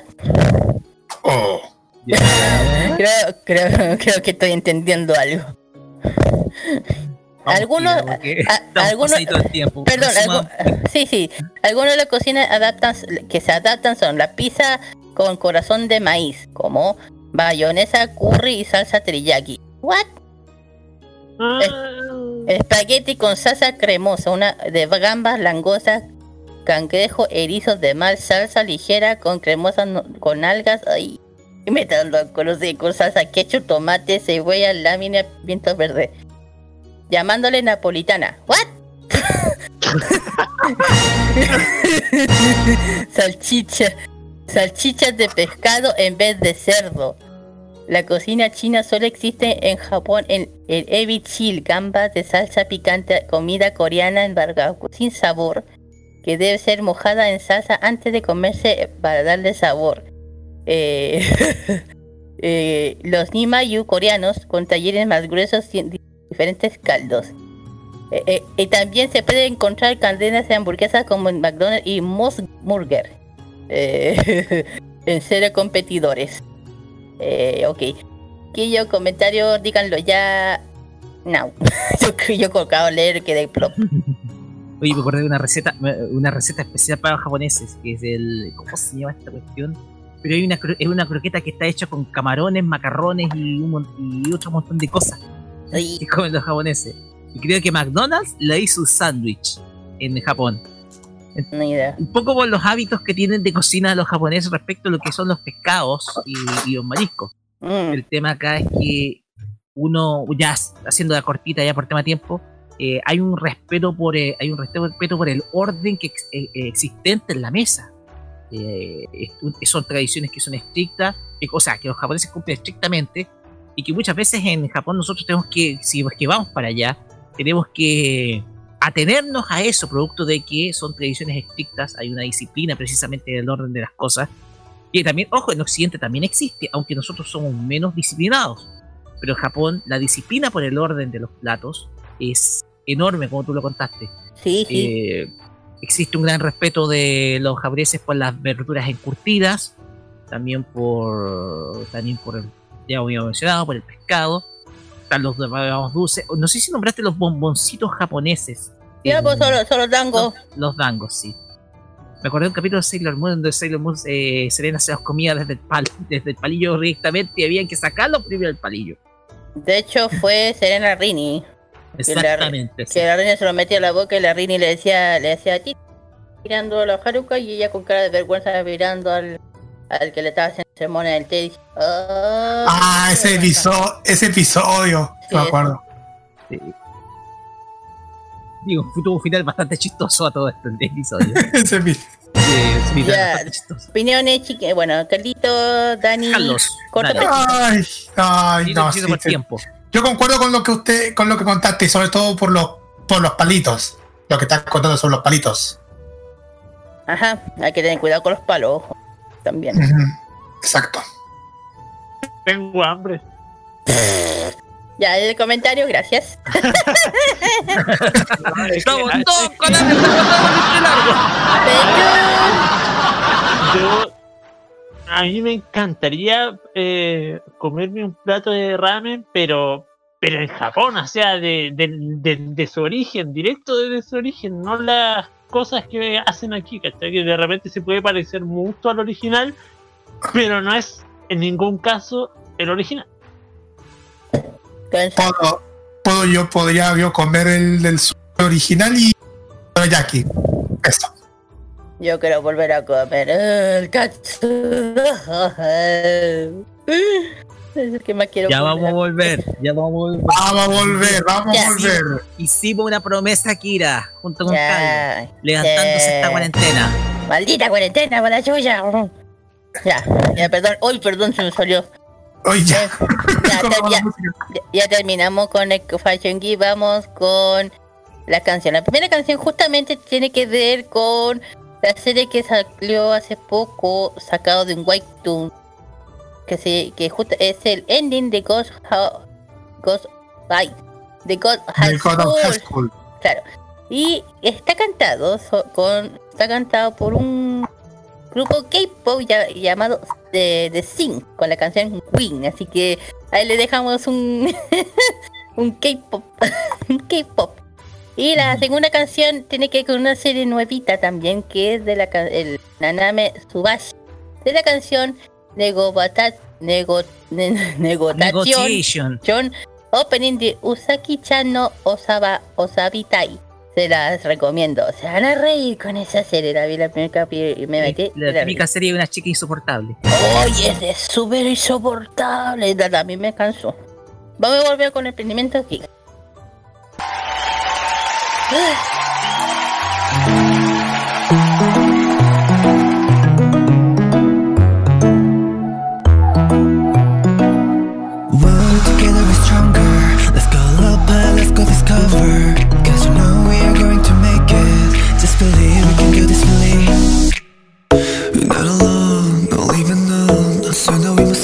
Moment.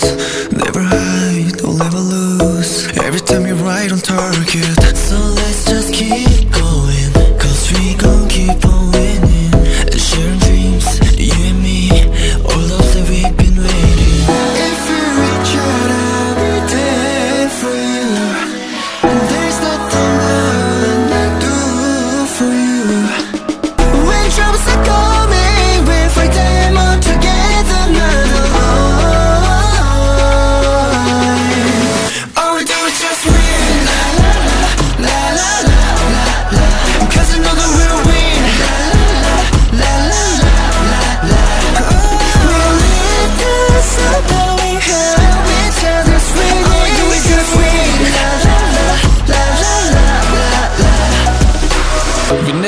I've stopped, it moving. We never lost, lost, just can't win. From the moment that we start, can never break apart. We just getting stronger all day.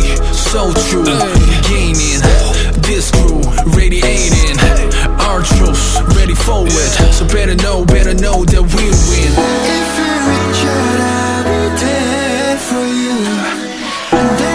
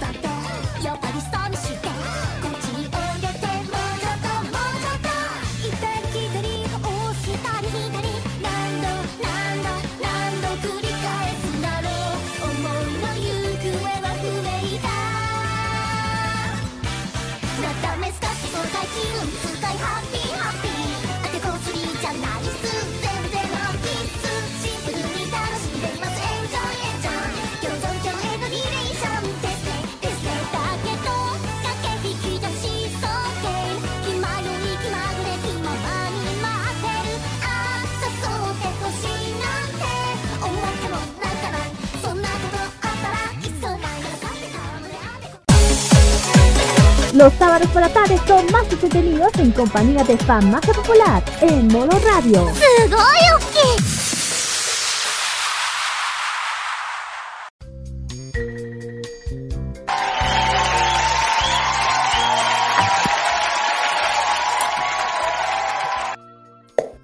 Ya.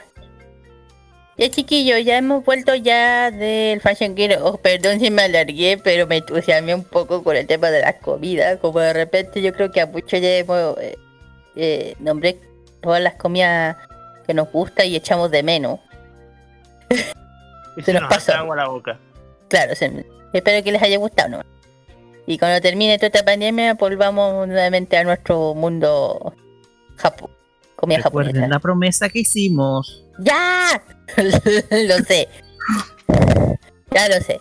Y ahora vamos con el emprendimiento. Ya, el emprendimiento de, esta de este sábado es la eh, Nele Store, que antiguamente era Anime Old School.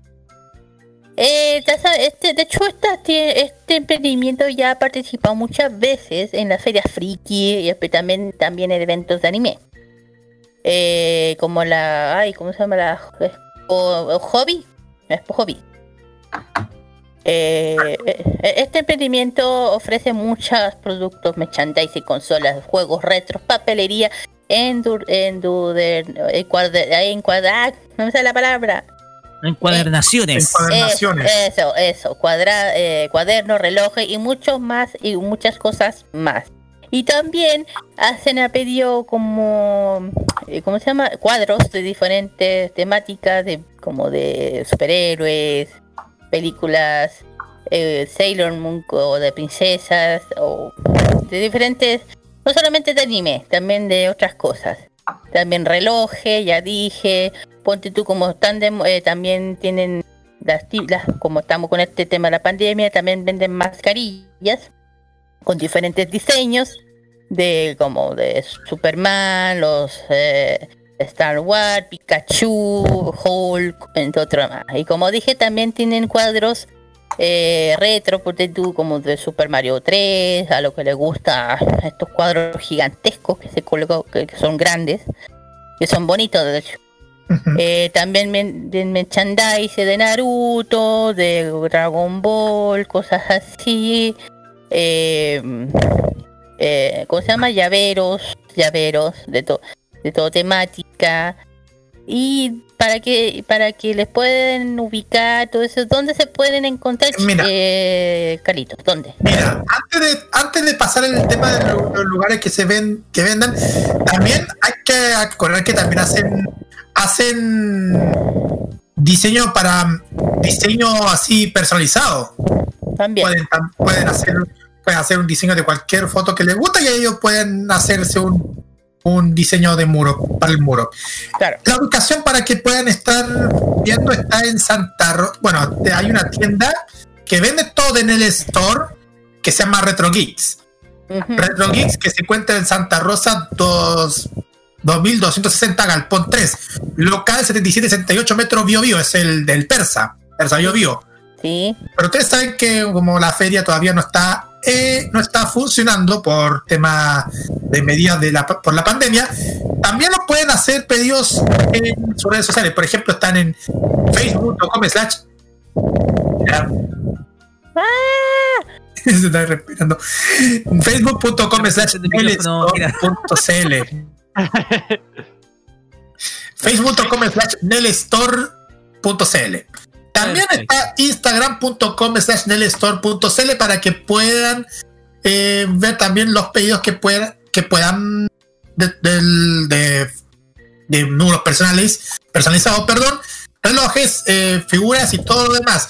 Están enviando en, San- en Santiago cada miércoles y en regiones por Starken.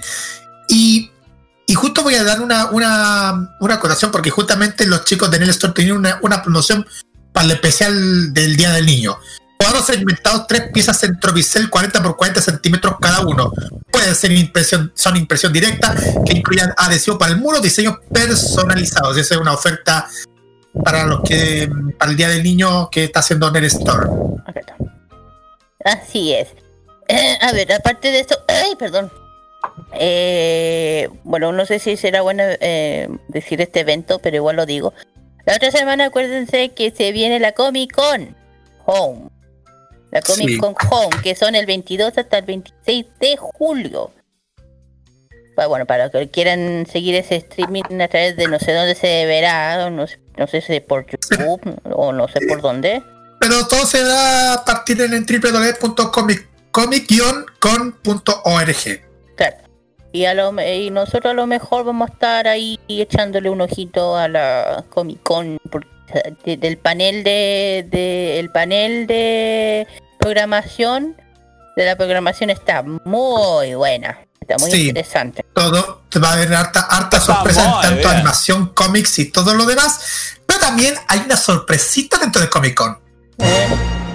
Es un pa- va a haber un panel donde actores de doblaje latinoamericanos van a hablar. Sí, sí, exactamente. Y, va a estar- y uno de ellos es Don Mario Castañera, ojo. Y también va a estar también su hija, Carla Castañeda, y también va a estar Claudia Mota, en fin, varios actores de doblaje que van a estar en, en la Comic Con en casa, hecho por los chicos de Comic Con International. La única Comic Con, la única. Sí, la verdadera.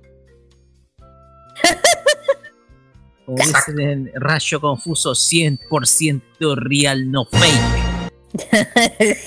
En tu cara no existe nada que decir. No, No, no, no, no, no. no, Ya, ya, ya, ya, ya. no hay un problema, es capaz de que nos inviten a otro evento. Ya, Ya, ya, ya, ya, ya, ya, ya. ya, Stop, stop, stop. Ya. Vamos ya, terminamos con esta sección, vamos con las dos canciones, con la canción. La primera canción justamente tiene que ver con otra serie que se acaba de estrenar, que se llama, eh, digo, que la canción es Civilian. Civilian, El grupo se llama Civilian y la canción se llama Seika no Fusaika, del opening de Maho Goki no Futeshigosha. Serie Y el- viendo. Yo también. el otro es de Hai, ¿eh? ¿De qué? ¿De serio? ¿De Hide? Sí. Esta es entera. Ya, y la, y la canción Evergreen. Vamos y vamos con el tercer bloque. Preparen Vamos. los pañuelos en la segunda canción. ok.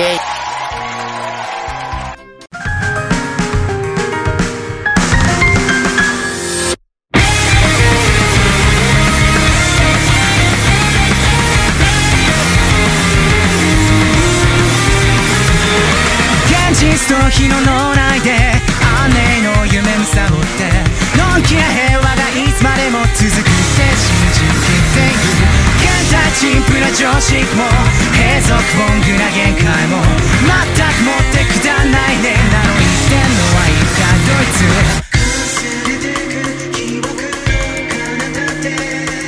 ねじ曲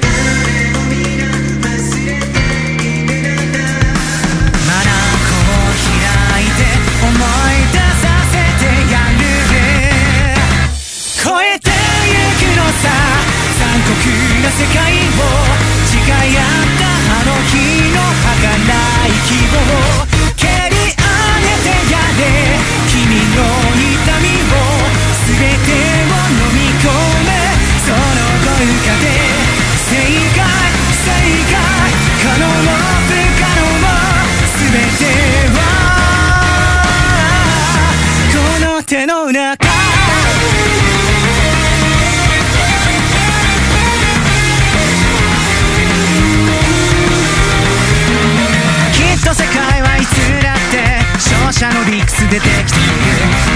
者と脱落者の主体。絶対復讐イデオロギー妄想上のアイデンティティ。一体いつからこんなにも目されてしまっ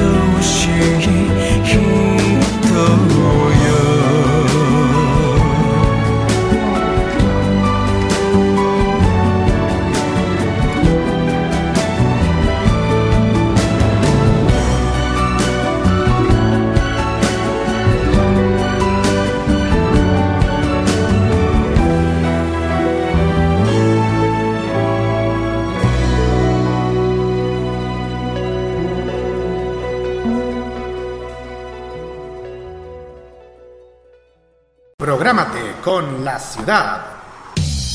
Los martes desde las 21 y hasta las 23 hora chilena, descubre aquellas canciones que marcaron estilo, la música de la gran ciudad por la noche, los aires del verano en el sur de Japón y un estilo que se ha vuelto gloria y majestad.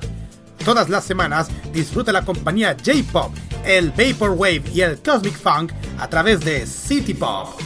Prográmate con Modo Radio. Modo Radio es para ti. Playing games. Prográmate con Modo Radio. Modo Radio es para ti. La activación sabatina friki de todas las semanas está en Farmacia Popular, en modo radio.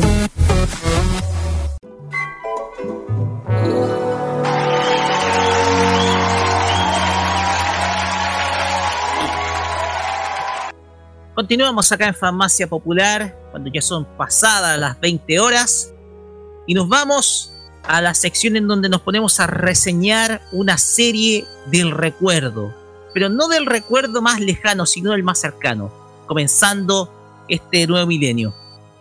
En esta ocasión nos vamos a ir a una serie que va a ser futurista y que tiene muchos, pero muchos elementos interesantes que contar. Algo que es muy distinto a lo que hablamos la semana pasada con Ayashi no Seres. Esto es muy distinto. Esto tiene más Eh. acción, más comedia, un poco de romance y también mucha, pero mucha temática cyberpunk. Vamos a ir con la Uh, música. Vamos a ir con la música de esta serie que ya vamos a contar de qué se trata.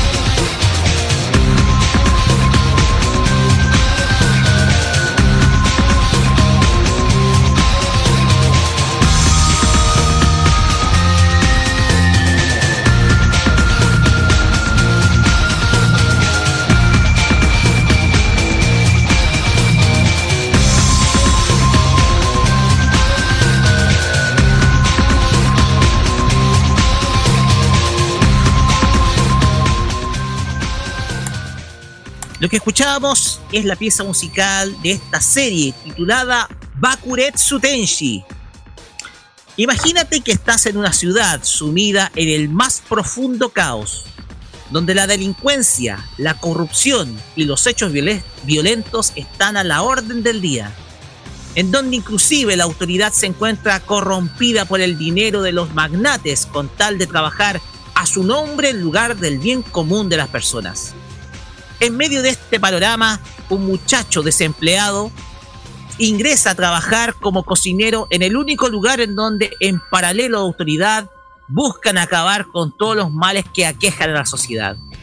Esa es la base que crea la historia de Bakuretsu Tenchi, un anime de estudio Gonzo, mejor conocido en Latinoamérica como Birds Angel.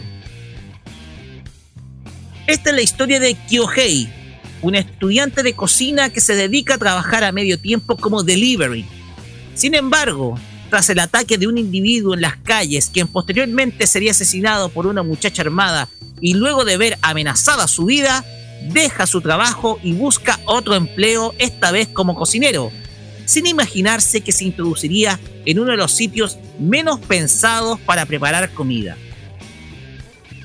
Todo esto ocurre en el contexto del Japón de algún lugar del siglo XXI, azotado por una criminalidad creciente. El gobierno de Tokio decretó el libre porte de armas por la ciudad y creó una división de operaciones especiales destinada a acabar con la violencia en las calles denominada RAPT, la cual tiene licencia completa para asesinar incluso a civiles que se interpongan en medio de una situación hostil. En medio de ese panorama represivo de parte de la autoridad, se alza una agencia especial de mercenarias dedicada a combatir desde una tercera vía los delitos y desenmascarar la red de corrupción dentro del gobierno y de la RAP. Estamos hablando de Bailan, una agencia de mercenarios quienes realizan trabajos sucios con bellas chicas que poseen habilidades especiales para asesinar y robar todo tipo de información secreta.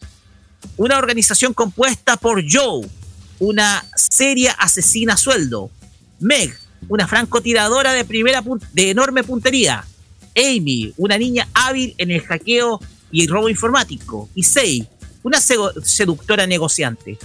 Las cuatro, junto con Kyuhei, vivirán toda una serie de aventuras en donde vivirán drama, acción y una serie de situaciones cómicas y de relajo. Pasamos a detallar a los personajes de esta obra. Comenzando por la protagonista, Joe. Es una muchacha de un pasado misterioso. Dentro de Bailan su rol es la lucha cuerpo a cuerpo y armada con dos pistolas de marca Desert Eagles en donde asesina quemarropa a sus oponentes. Es de carácter reservado y poco sonriente, pero se lleva muy bien con su grupo, sobre todo con Meg. Asemeja tener 18 años y aparentemente es japonesa. Su edad es desconocida, pero aparenta 18 años de edad. Tenemos a Meg. Es una chica que se crió en las calles de Nueva York en medio de la pobreza y la marginalidad. En ese ambiente conoció a Joe, con quien termina siendo su mejor amiga. Es una hábil francotiradora a distancia y su capacidad de cierto es casi perfecta. Es de un carácter alegre y físicamente seductora, además de disfrutar el comer. Pero es medio recelosa con Kyuhei a su llegada a la agencia. Tiene 17 años y es de nacionalidad estadounidense y japonesa. Tenemos a Amy. Es una chica de carácter alegre e inquieto. Dentro del equipo es la chica que irradia ternura y encanta y encanto. Y a la vez le fascina el hecho que Kyohei llegue a la agencia. Es sumamente hábil con las computadoras, siendo una hábil hacker que incluso puede obtener información por más difícil que sea obtenerla, además de manipular sistemas inteligentes. Tiene 13 años y es de nacionalidad japonesa. Tenemos a Sei, quien está al mando del equipo de las Beauty Hunters o Bailan, como se le conoce. Proviene de una rica familia, es inteligente, una hábil negociadora y con un gran poder de convencimiento que la ha llevado a transformarse en una maestra del engaño para las organizaciones del Estado. Su tarea principal es comandar el grupo de chicas. Tiene 21 años y es de nacionalidad china. Tenemos a Kyuhei, un joven estudiante de cocina que busca especializarse en repostería. en cierta ocasión, mientras llevaba un pedido como delivery, es atacado por un extraño hombre de apariencia horrible, en donde termina siendo rescatado por una chica que resulta ser nada menos que Joe. Es contratado como cocinero en la agencia Bailan y no se lleva muy bien en un principio con Meg. Su sueño es viajar a Europa a especializarse en el ámbito de la cocina. Tiene 20 años y es de nacionalidad japonesa. Por último, tenemos a Jin, quien es un contratista que trabaja en secreto para Bailan, quien conoce desde hace varios años a Sei. Se encarga de realizar labores de reparación, sobre todo del Django, un camión que hace de base secreta y hogar de las personas dentro de la organización. Tiene aproximadamente 30 años y es de nacionalidad japonesa. Ya habiendo detallado a los personajes, pasamos a analizar la obra en cuestión. Bakuretsu Tenchi es una serie de 24 episodios emitidos entre los meses de abril y septiembre de 2004, que abarca una serie de temáticas interesantes que van más allá de la violencia existente en varias escenas y las dosis de escenas ecchi existentes. En primer lugar, es una serie que posee un concepto abiertamente feminista. Desde un principio la obra se observa un evidente empoderamiento femenino dentro del conjunto de personajes, en donde a pesar de los traumas y cualidades extrañas de algunas de las chicas del equipo, se denota un evi- evidente poderío de ellas dentro del grupo, sobre todo ante Jin y Kyohei, denotándose abiertamente más competentes que los personajes masculinos. aunque sin mostrar elementos de toxicidad, pues la relación se va haciendo armónica dentro del equipo con el paso de los capítulos. También observamos atisbos de romance de carácter LGBT entre los personajes de Joe y Meg.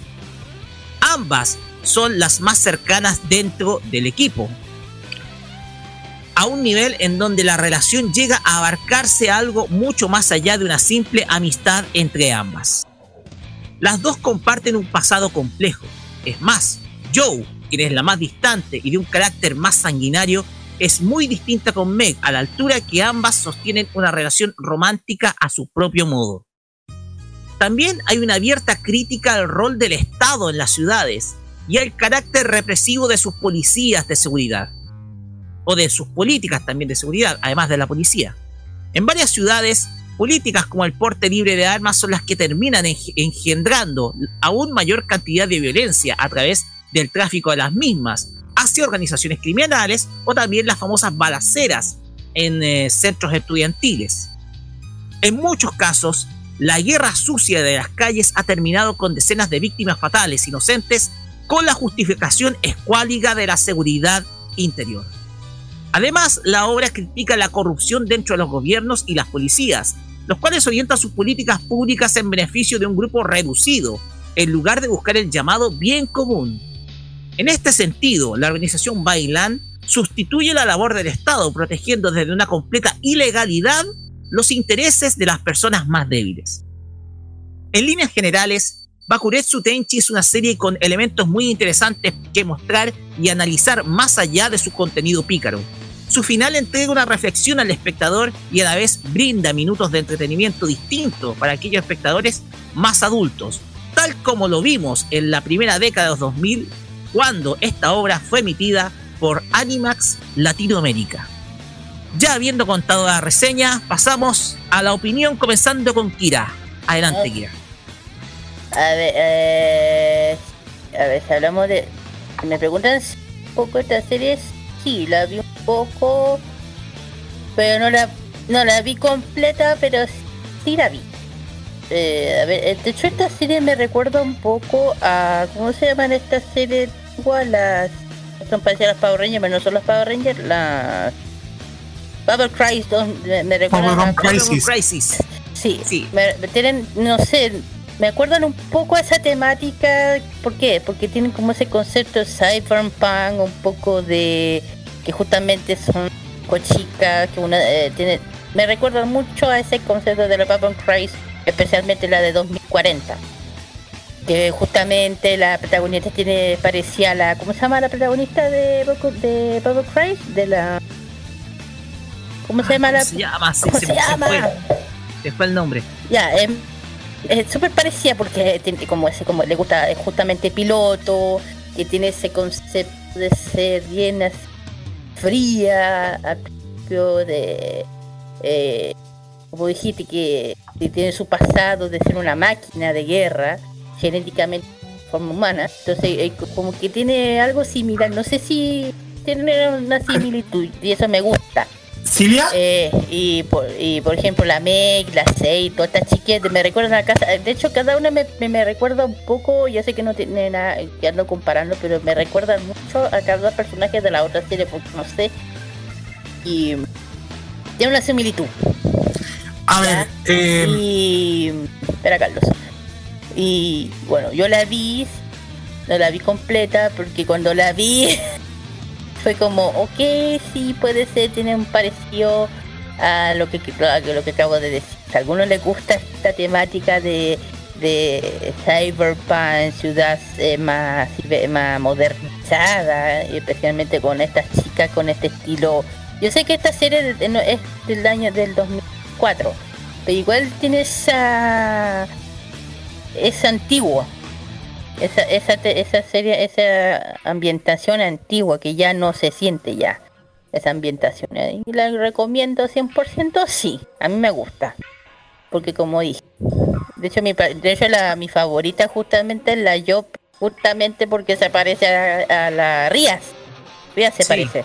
Ella me Ahí me acordé del nombre. Y a Sagiri. Ahí me acordé de ella, porque me aparece ella y me encanta ese de ser, eh, de, ser, de ser una mujer fuerte, de ser... eh, Carácter fuerte, empoderada. Exactamente, sí, me encanta. Me encantan esas mujeres. Ah, Ya, de hecho, eh, di- dicen que esta chica tiene como un cruce femenino entre Clint Eastwood y Wolverine, es por eso que me encanta. Sí, es verdad. Porque Por eso que me encanta. eh, maneja bien las pistolas. y- Claro, Y es buena para la lucha cuerpo a cuerpo. exactamente, por eso que me encanta. Entonces, como tiene ese concepto de, este- de estos dos personajes que uno personalmente mi favorito que es Wolverine. Carlos. sí. Y estaba diciendo ese. Doblaje, Carlos, Luis, porque esta serie es un doblaje latino en Venezuela. Sí, exacto. Se dobló en los estudios MM, M&M Studios. Conocido doblaje, estudio de doblaje que hizo harta serie, tanto anime como de caricaturas. Em, yo lo hizo Maricel González. Ujú. Maricel González que ustedes la pueden ubicarla por ser la voz de, de Tomoka Osaka. Sí, también de Em, Marian Ro de, también de Marian Rose de Full Metal Alchemist Brotherhood. Sí. También en la voz de Lucy en Wings Club. Eh, Meg lo hizo Anabela Silva. Anabela Silva que, que es la voz de Arika, Masaki en Medabox y Raven en Los Jóvenes Titanes. Claro, y también es la voz de Musa, la, la primera voz de las Wing. Para que fanáticas de las Wing. Y Arenita en Bob Esponja. también. Ujú. Sei lo hizo Elena Díaz Toledo. Conocida por mucho que ha sido la voz de mm, Omi en Doro Shaolin. Así es, también es la voz de Lujuria de Full Metal Alchemist y de Full Metal ah, Alchemist Brotherhood, de las dos. Y también es la voz de Diamante Amarillo en Steven Universe. Y también en. ¡Ah! también- exacto, sí, Diamante Amarillo. Y también él fue es la voz de Cooper en Kid vs. Cat. Amy lo hizo Leisa Medina. ¿De quién es la voz? De varios. Exacto. Es la voz de Steven Universe, por si acaso. Sí, también y también la voz de Dora, la exploradora. Sí, la la exploradora. Es la voz de Icy en Wings Club. Es la voz actual de, Hel- de Harley Quinn. Y ojo, voy a decir una cosa. Leisa Medina fue la primera voz que hizo Pepa. La, primera- la primera voz de el doblaje original que se emitió en Boomerang. No la, la que de Cobra Kids. en fin, cuento corto. También em, vamos a los otros personajes. Kyohei Tachibana lo hizo Héctor Indriago. Espérate. Sí, sí, está bien. Eh, Me acabo de decir, son las mismas voces, no se le nota. Lo que pasa es que este también hizo la voz de Van Honheim, del papá de Ed y Edward, y también es la voz de Ira. ¿En serio? No se le nota no, nada.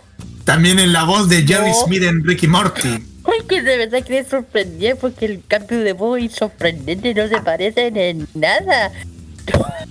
Y por cierto, Héctor es la voz principal de Batman en todas las producciones animadas de DC Comics desde el año 2004. Y también es voz de Mai Mindo, de Game Bakers.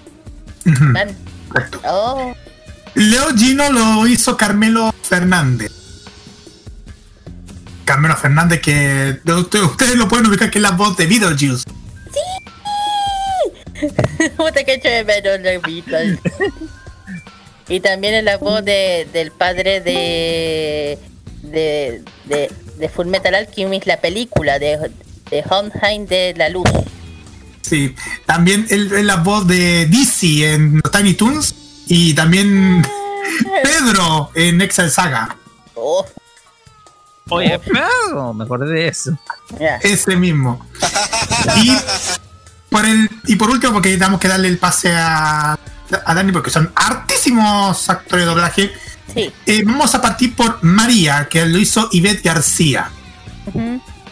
Ella hizo la voz María García, claro. Ella... ¿María García? Sí, es la voz de Estela.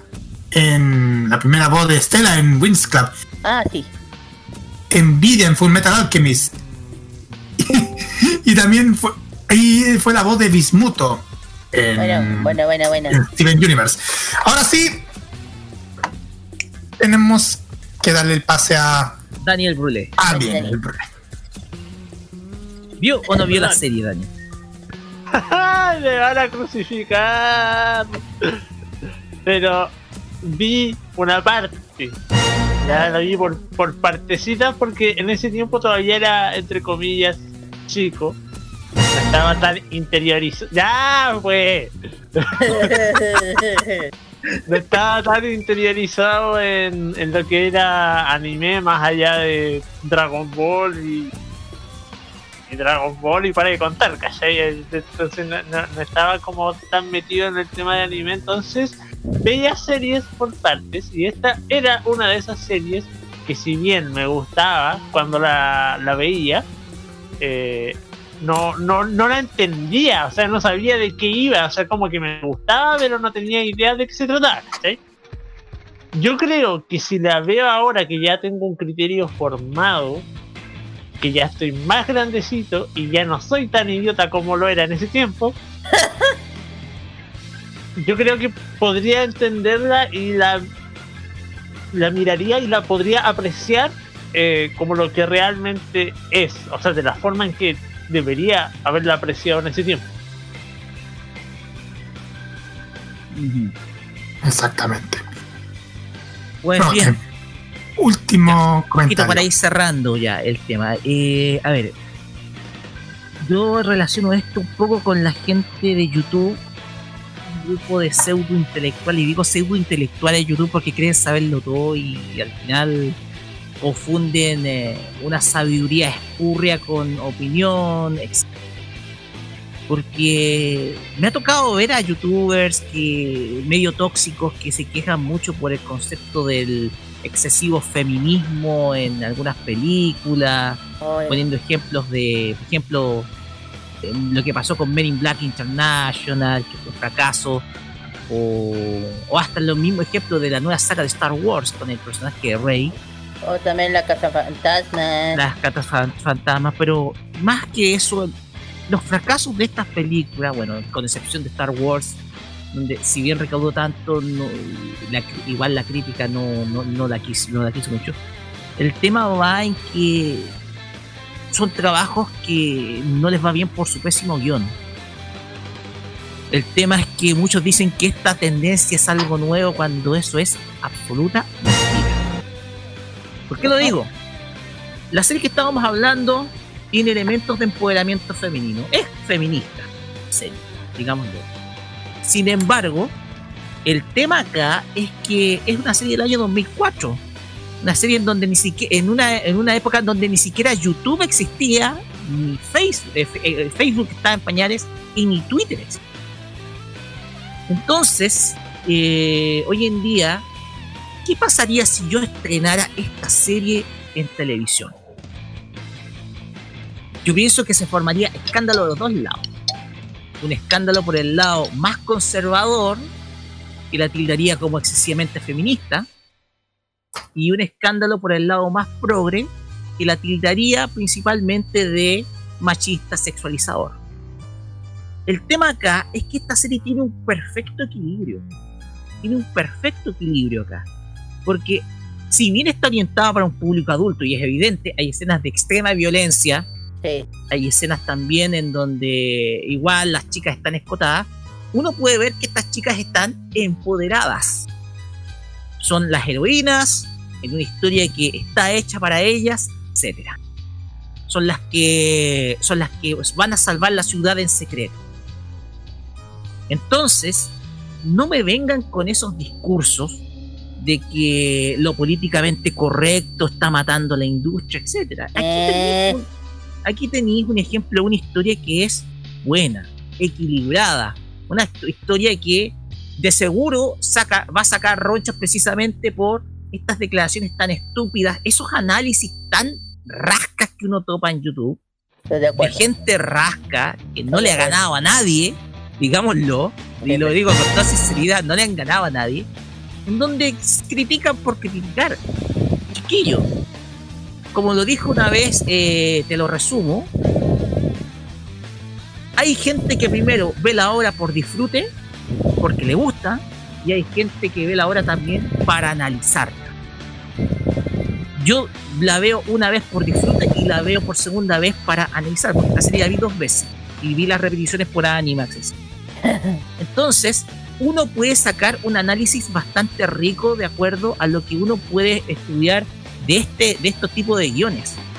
Por lo tanto, estas historias, que son para públicos más adultos, de hecho, este es un Seinen, eh, simplemente están hechos para poder disfrutar de la historia y para poder ver precisamente de que nosotros podemos generar historias que van a, son basadas en un empoderamiento femenino, claramente con conceptos propios del, eh, del humor o de la comicidad hecha por los adultos, eh, para los adultos.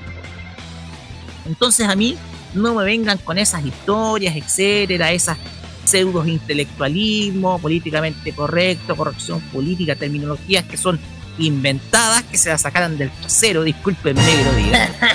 Además, espérate, ¿qué tiene de malo que una serie, una serie de la infinidad de series de anime que existen sea políticamente correcto? Pero esto, mira, esto es feminista, pero políticamente incorrecto. Exactamente, porque béisbol, eh, la violencia es algo políticamente incorrecto. La violencia. Claro. Y tú la muestras acá. Pero esto no es una serie políticamente correcta, pero sí feminista. Entonces acá lo que tenemos es una obra que sencillamente está hecha para el, para el entretenimiento, para el público adulto, pero que es posible analizar de acuerdo a los males sociales que hoy podemos ver tangibles. Corrupción, eh, la corrupción de tanto el gobierno como de las policías, eh, la, la prevalecencia de grupos eh, de grupos delictivos que son cada vez más poderosos, lo que uno ve en las periferias de Santiago, como los grupos narcos están tomándose la periferia y el Estado no hace nada. Todo esto son ejemplos que están ilustrados en obras como esta, que son una acusación a la corrupción que hay dentro del aparato público. Por lo tanto, este análisis que da esta obra junto con otras como Babylon Crisis que en algún momento vamos a analizar, son obras que simplemente denuncian un mal que está presente y coloca a un grupo de chicas como heroína. Punto. Una buena premisa, una serie que uno puede agarrar para el tonteo. En la época en donde estaba le decían no, que tiene, tiene muchas tetas, etcétera, pero ¿qué importa? Analiza la obra, ve lo que denuncia, compáralo con la realidad que hay en tu ciudad o en tu capital. Yo creo que muchos oyentes de México me van a dar la razón. Y yo creo que ahí nos vamos a dar cuenta que lo que veíamos en el año 2006 o 2007 cuando vimos la serie es algo real hoy en día en muchas, pero muchas capitales de los países. Y con esto cierro, estimado. Una buena reflexión final. Aplausos para mí, gracias, gracias, gracias. Sí, bien, muy bien, no, muy bien, me gustó. Oye, igual reconoce que viste la serie por las tetas. No, oigan, Sí, me gustaba mucho el personaje. Me gustaba Sei. Me gustaba Sei. Ese carácter serio, negociadora, ávida, hermosa, etc. Vamos con música. Y vamos a ir con el opening y ending de la serie. Primero vamos a escuchar a The Stripes con el tema eh, Lucy, que es el opening de Bakuretsu Tenchi. Y posteriormente con Claudica, con la canción Under the Sky, el ending de la misma serie. Vamos y volvemos con el Asian Top Chart acá en Farmacia Popular.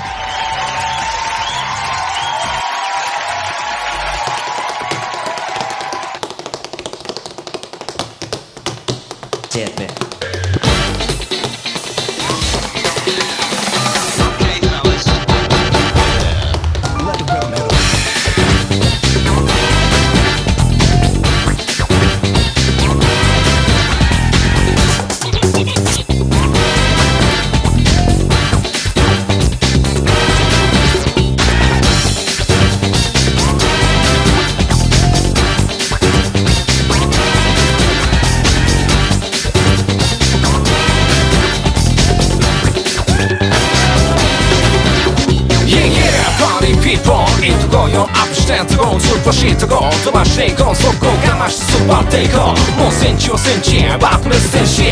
Silver's engine Lucky jump dance, get down. Scrolling in a house yourself Shake it, take it down, down, down, down The route the men's gonna get you. Come on, say, you may not say Everybody say it, say no, say. Yeah, monkey's funky, lucky Lucky and happy, junkie Jamak say yo, Jamak see ya, Come on, yeah, magic up to see ya. Everybody.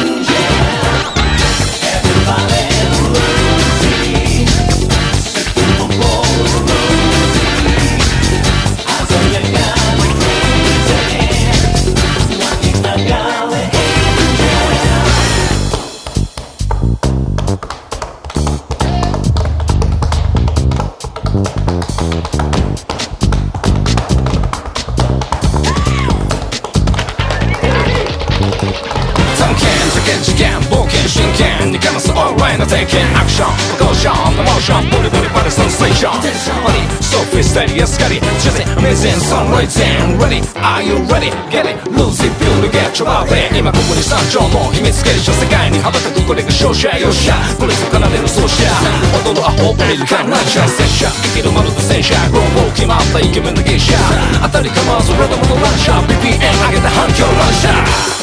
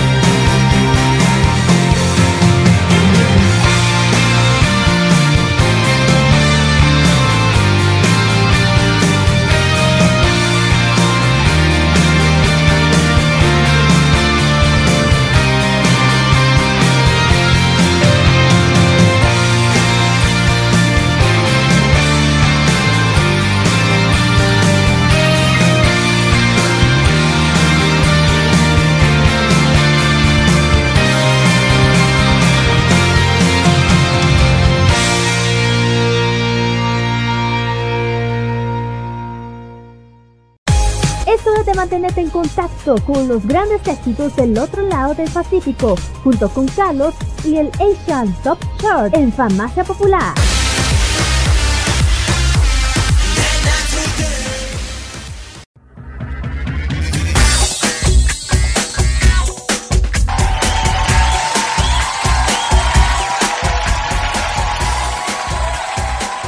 Continuamos en Farmacia Popular y llegamos a los éxitos del Oriente con Carlos Pinto y el Asian Top Chart que ahora viaja hasta Seúl. Carlos. Exacto. Vamos a hacerlo rápido. En solamente 7 minutos. Sí, en 7 minutos vamos a contarles todo lo que son los artistas que están sonando en la lista de Mnet. Décimo lugar ingresa como Terminator Yu Seung Woo con el tema Walk. Para el noveno lugar baja del octavo al noveno la agrupación Very Very con Thunder. En el número 8 baja del séptimo al octavo Golden Child con el tema One. Ahora se preguntarán por qué se bajaron, porque en el séptimo lugar ingresó un nuevo tema. Soy Solji, no, Soyji, a ver si, no, Solji, con el tema Race Again. Y en el sexto lugar está Woods con el tema Blue, que baja nuevamente del cuarto al sexto lugar. Y ahora vamos directamente a los que son los temas que se han escuchado del quinto al primero. Rapidito.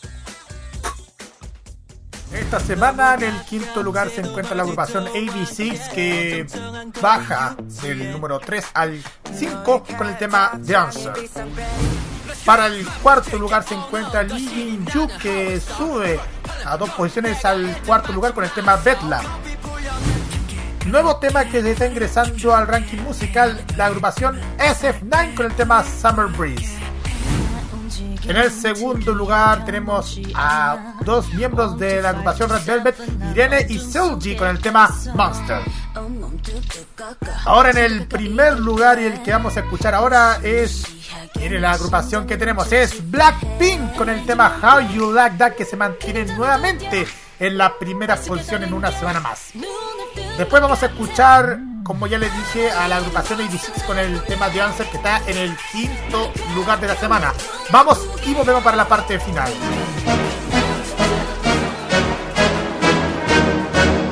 Blackpink in your area.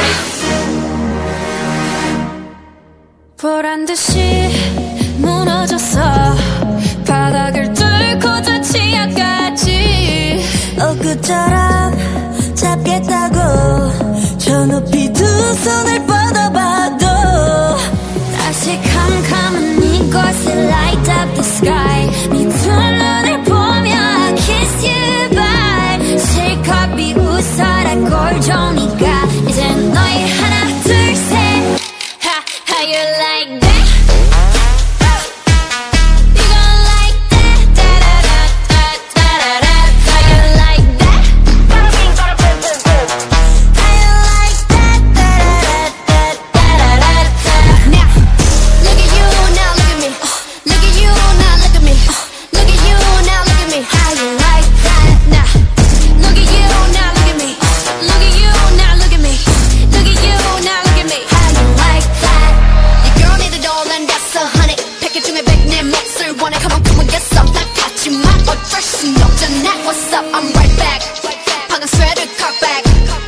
Plain Jane get hijacked. Don't like me, then tell me how you like that, like that. 더 캄캄한 이곳에 shine like the stars. 그 미소를 띠며 I kiss you goodbye. 실컷 비웃어라 꼴 좋으니까 이제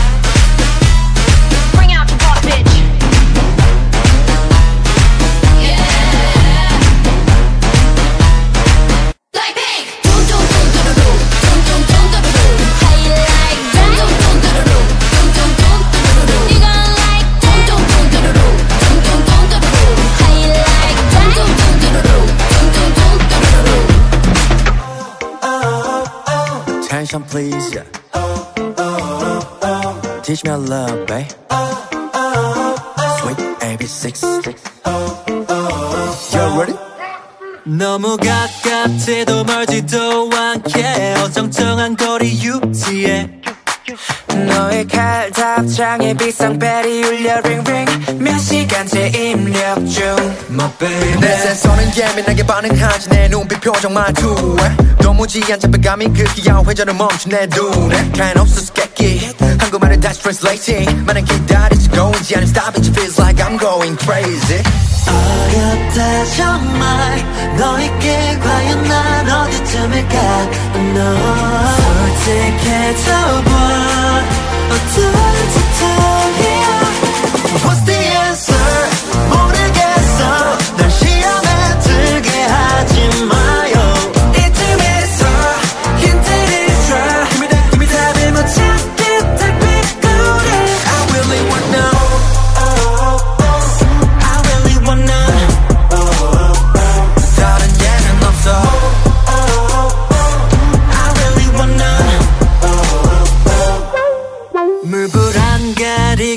가리고 직진할라 치면 어김없이 막다른 길에 나만큼 속 터졌으면 좋겠네. 누가 와서 채워줄 수 있게. 하지마 싫지 않다는 말 하지마 싫진 같다는 말 하지마 감정에 휘말려 자기 사람 있고 싶지 않다는 말또 혼자서 야디야 디야 더.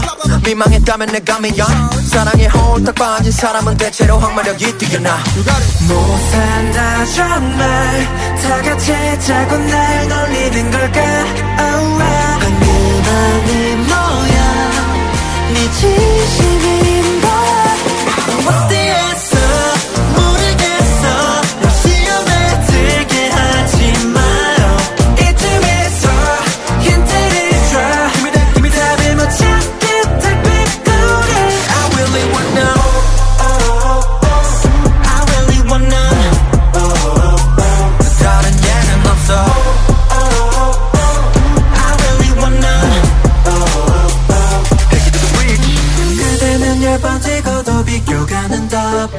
노답은 나 같은 놈을 두고 하는 말. 초반부터 고민 설정 발단 전개 위기 결정. 결말이 어떻게 날까요?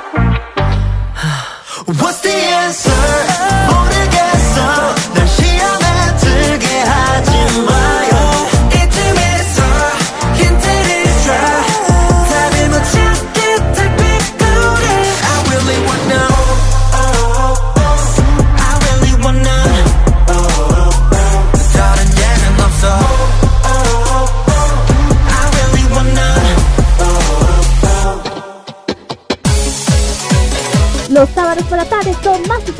en compañía de fan más popular en modo radio.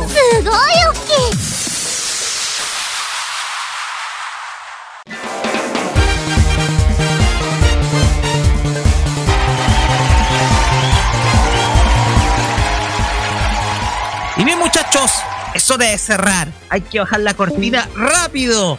Porque en el otro estudio la gente de los imbatibles nos está presionando. No, que, no, que esperen. No, no, no, no están apurados. Esperen. Muy bien.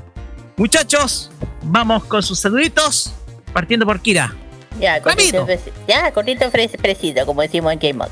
Eh, un saludo a que nos están escuchando, a mis amigos, a mi familia, eh, a, los- a mis amigos afuera, espero que te- nos hayan, se hayan divertido. Y ya saben, chicos, sin olvidar que hay una nueva encuesta, pero no por farmacia, sino por el Game Mode. Por favor, chiquillos, anímense, voten por su artista favorito, que esta vez es por The Six Generation versus las Twice. Así que ya saben ustedes solo lo que decían para el próximo capítulo. No. Eh, ya. El tema ya ustedes chiquillos tienen que votar, darle todo el power, tiene todo el tiempo del mundo para que qué, qué artista quiere que se saque, que sabe que tenga su especial gay. ¿Es el gay? ¿Es el gay? Para el día jueves. Twice, twice, twice, twice, twice. Pero tienes que votar. ¿En la fanpage de farmacia o en la fanpage de modo radio? En ambas fanpage. Ah, y lo otro, tienen que hacer poner su comentario qué canción de cada una de las chicas quieren que se oiga en el programa. Que ya saben, esa es la forma de, de participar. Eso, seguimos. Ok, vamos con nuestro invitado, con Daniel Brulé. Daniel, sus saluditos. Yo no voy a saludar a nadie. Estoy ahí. No, eh, saludos Oiga. a todos los chiquillos, los que nos están escuchando, eh, a todos los que nos han acompañado el día de hoy. Si me extrañaron, bien. Y si no me extrañaron, váyanse a la. No, no, mentira. Eh. Chiquillos, les comento una cosita rapidita. Eh, si me siguen en mis redes sociales, ¿Qué fue eh, perdón, si, si me ¿Qué siguen en mis eso? redes sociales, Dani Projects, se van a dar cuenta pronto, todavía no, pronto, se van a dar cuenta que voy a estar iniciando un nuevo emprendimiento, ¿ya? Que es que eh, el cual consiste en hacer figuras en hilo y lana de sus personajes favoritos. Así que síganme en mis redes sociales y si quieren eh, para estar atentos ante todos estos productos que voy a estar ofreciendo más adelante. Eso. Perfecto, Daniel. Muchas gracias por estar con nosotros, por acompañarnos. Eh, Ah, te hiciste un momentito y eso se agradece, pues, Oye, Dani. Oye, Y Dani. También te, Oye, Dani. No, te termino, termino. ya va. No, y también estamos agradecidos porque te encuentres bien, que estés a salvo y Sí. nada, seguí cuidándose. Eso. Gracias, chiquillos. ¿Qué- qué iba a Lamento haber estado, lamento haber estado tanto tiempo. No, tranquilo, son No se cosas que preocupe. pasan. No hay que va a decir, así que vas a hacer emprendimiento, tú sabes dónde tienes que ir, va a ser para, para Emprendimiento, anunciar. sí. Mm, exacto. Y Carlos Pinto. Exactamente. Ya, hacerlo rápido. A toda la gente que ha escuchado este programa y sobre todo a la gente que ha escuchado el Game del jueves pasado. Y acompáñenos luego en Los Imbatibles. Ahora sí. Sí. Yo mando mis saludos para, para el final de los imbatibles. Así que nos vamos nomás. Ha sido un gusto estar con ustedes en esta nueva tarde de sábado. Y nos vamos con una artista que, ojo, es rusa. Es una cantante rusa ¿Eh? que se dedica a hacer eh, covers de series de anime y tiene un muy lindo acento japonés. Estamos hablando de Yori, quien eh, hace muchos años tenía un proyecto en la web que ahora está perdido lamentablemente, pero nosotros logramos rescatar uno de algunos temas que ella sacó durante su periodo interpretando canciones de anime. Hablamos de la canción Mary Kuri, canción con la cual cerramos esta farmacia popular de hoy, sábado, día 18 de julio, sí, ahí está, 18 de julio, aquí por Modo Radio. Será, será hasta el próximo sábado, mañana se repite el capítulo a las 3 de la tarde y ya luego vamos a estar nosotros con Ca- eh, Carlos y yo en Los Imbatibles. Así que, buenas noches, muchas gracias. Oye, igual voy a a, a la imbatible, ¿eh? Ya, po, súbala Nomás. ¡Súmate! Nos vemos. Buenas noches. Vaya. Chao. Nos vemos en un rato más. Bye bye. Sayonara, konbanwa.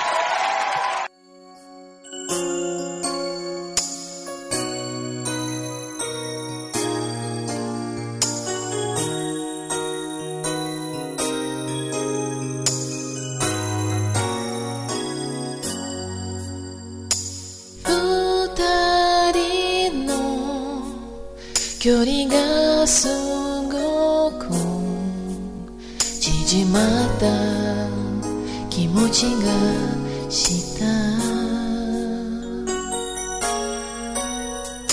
自然に腕が組めて見えた空見上げ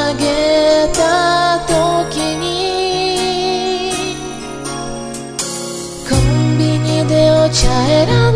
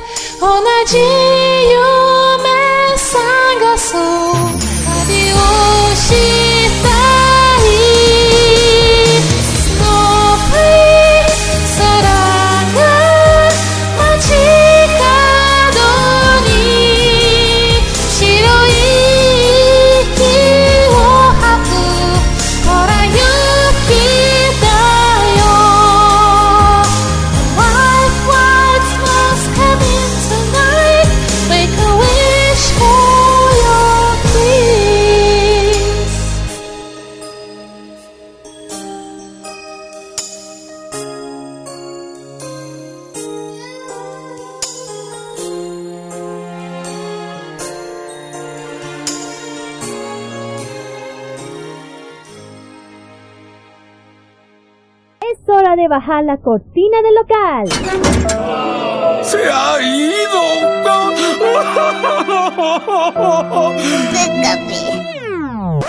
Pero no te preocupes. En siete días más, Kira, Carlos, Daniel y Roque volverán a atenderte con la mejor disposición y con los mejores remedios que te harán llevar en un instante a las tierras del oriente. La Patria Friki puede descansar a partir de ahora por la Farmacia Popular. Déjate atender a partir de ese momento en modo radio. Hasta la vista. Adiós. Au revoir. Que les vaya chévere. Adiós. Sayonara, troncos. Adiós. Adiós. Adiós. ¡La voten! Adiós. Adiós.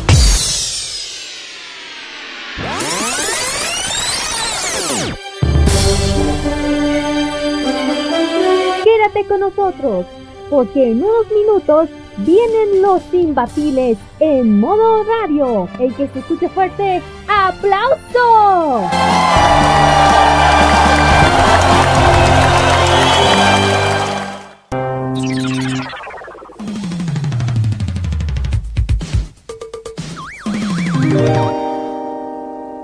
Prográmate con Modo Radio. Modo Radio es para ti.